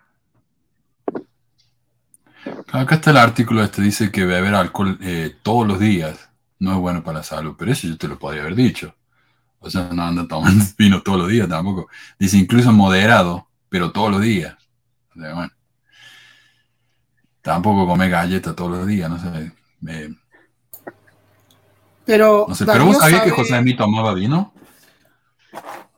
José Mí tomó vino el día que lo mataron en la cárcel. No sé si sabías eso. No, no sé. No, sí. ok. Yo ¿Qué decías, tengo- Carlos? Por lo, por lo que dicen las perdón. escrituras, dice que cuando, por lo que dicen las escrituras, yo me guío por las escrituras. Eh, lo que dicen las escrituras dice que cuando se hacía la, la Santa Cena era el, Vino. era, era el jugo de uva. No, dice vino. Sí, sí, dice vino, dice pero, de después, después se, te- te- se tergiversó porque la gente lo dejaba, lo deja, cuando vos lo dejás fermentar se, vuelve vino, por supuesto. Pero en el principio, vino, la uva fermentada. Claro, si vos la dejas fermentar eh, se, te hace alcohol. Es vino. Pero por eso en la escritura decía, de la, de la primera, de la propia hechura, o sea, de- de- al instante, o sea, vos tenías que tomarla al instante. Bueno, dale. pero entonces José mismo no cumplió con su palabra. No sé en qué escritura diga que se tiene que tomar al instante. En ninguna, no, eso no existe en ninguna parte. No. ¿Y cómo será Sí dice, sí dice dice... la palabra de sabiduría. Ay, perdón. No, eh, yo iba a decir que la- cuando la escritura dicen vino y los mormones dicen no, no es vino, es jugo de uva. Entonces, ¿cómo pudo haber eh, Noé haberse emborrachado con jugo de uva? Vino y vino. Ajá. Nada más, eh, lo iba a decir que la palabra de sabiduría, en Doctrina y Convenios, lo que dice es que el vino tiene que ser de su propia hechura, pero porque José Smith tenía miedo de que lo envenenaran. para- Eh, no decía que no fuera vino y que fuera al instante, solo decía que tenía que ser de la propia hechura. Y Vino, también vino, tener en claro que. Ah, perdón. También tener en claro No, que la todo. palabra sabiduría. También tener en claro que la palabra sabiduría viene porque eh, Emma estaba reclamando a José porque los hermanos mascaban mucho tabaco también en las reuniones dentro de su casa. Sí. Entonces, es importante saber que Emma le dijo a José, José, deje, eh, vea cómo se puede solucionar esto, y justo José recibió la revelación. Y también tenemos claro que José también copió esta, esta revelación. Eh, creo que en la, en la época de Kirtland también había otra persona que hablaba de, de no tomar café ni... No, era muy común. El señor Graham, Ok. de los Graham Crackers, él, él hablaba de esto. Y la ley de sabiduría de él, y la palabra de sabiduría de él, era mucho más estricta que la mormona. La señora White, de los adventistas, su palabra de sabiduría era mucho más estricta que la de los mormones. Eh, no, había varios que ya tenían esas teorías. Y hablan de las bebidas calientes. No habla, en ningún momento habla del té y el alcohol, del té y el café. Dice bebidas calientes. ¿Por qué? Porque en esa época se creía que si vos tomabas una bebida, demasiado caliente o demasiado fría, te desbalanceaba el cuerpo. Y por eso, viste, tenías los, los humores, tenías la bil, tenías la sangre, la saliva, y si tenías demasiada sangre, te ponían una sanguijuela para que te sacara la sangre y te, y te equilibraba el cuerpo. Pero era- eran esas cosas que él copió de las cosas que se creían en esa época, que hoy están completamente desmentidas. O sea, tomar una bebida caliente no te hace nada. Hoy, hoy sabemos eso. Eh, pero bueno, eh, sería interesante entonces eh, hablar de temas específicos, porque me están pidiendo que le pregunte un montón de temas variados y ya, ya llevamos casi dos horas y media, así que mejor me voy. Pero gracias de nuevo, Darío, y, no sé, vos decís que no tenés interés en, buscar información o datos, pero me parece a mí que los datos son importantísimos porque se contradice la iglesia completamente. Y no es aprender más, es contradecirse. Eh, íbamos a ser dioses, hoy ya no. Los negros no iban a requisito al sacerdocio, hoy ya sí. Eh, hay el poligamia requisito, hoy ya no. Entonces, eso no es simplemente aprender más, eso es contradecirse. Pero como dicen los líderes, lo que decían los líderes antes ya no cuenta. Eh, las historietas cuestan más, eh, son más válidas y más valiosas que lo que decían los líderes de antes. Que, no sé, no sé. Yo no me lo trago, pero si a vos te funciona, buenísimo. Por vos. Y me alegro por vos, en serio.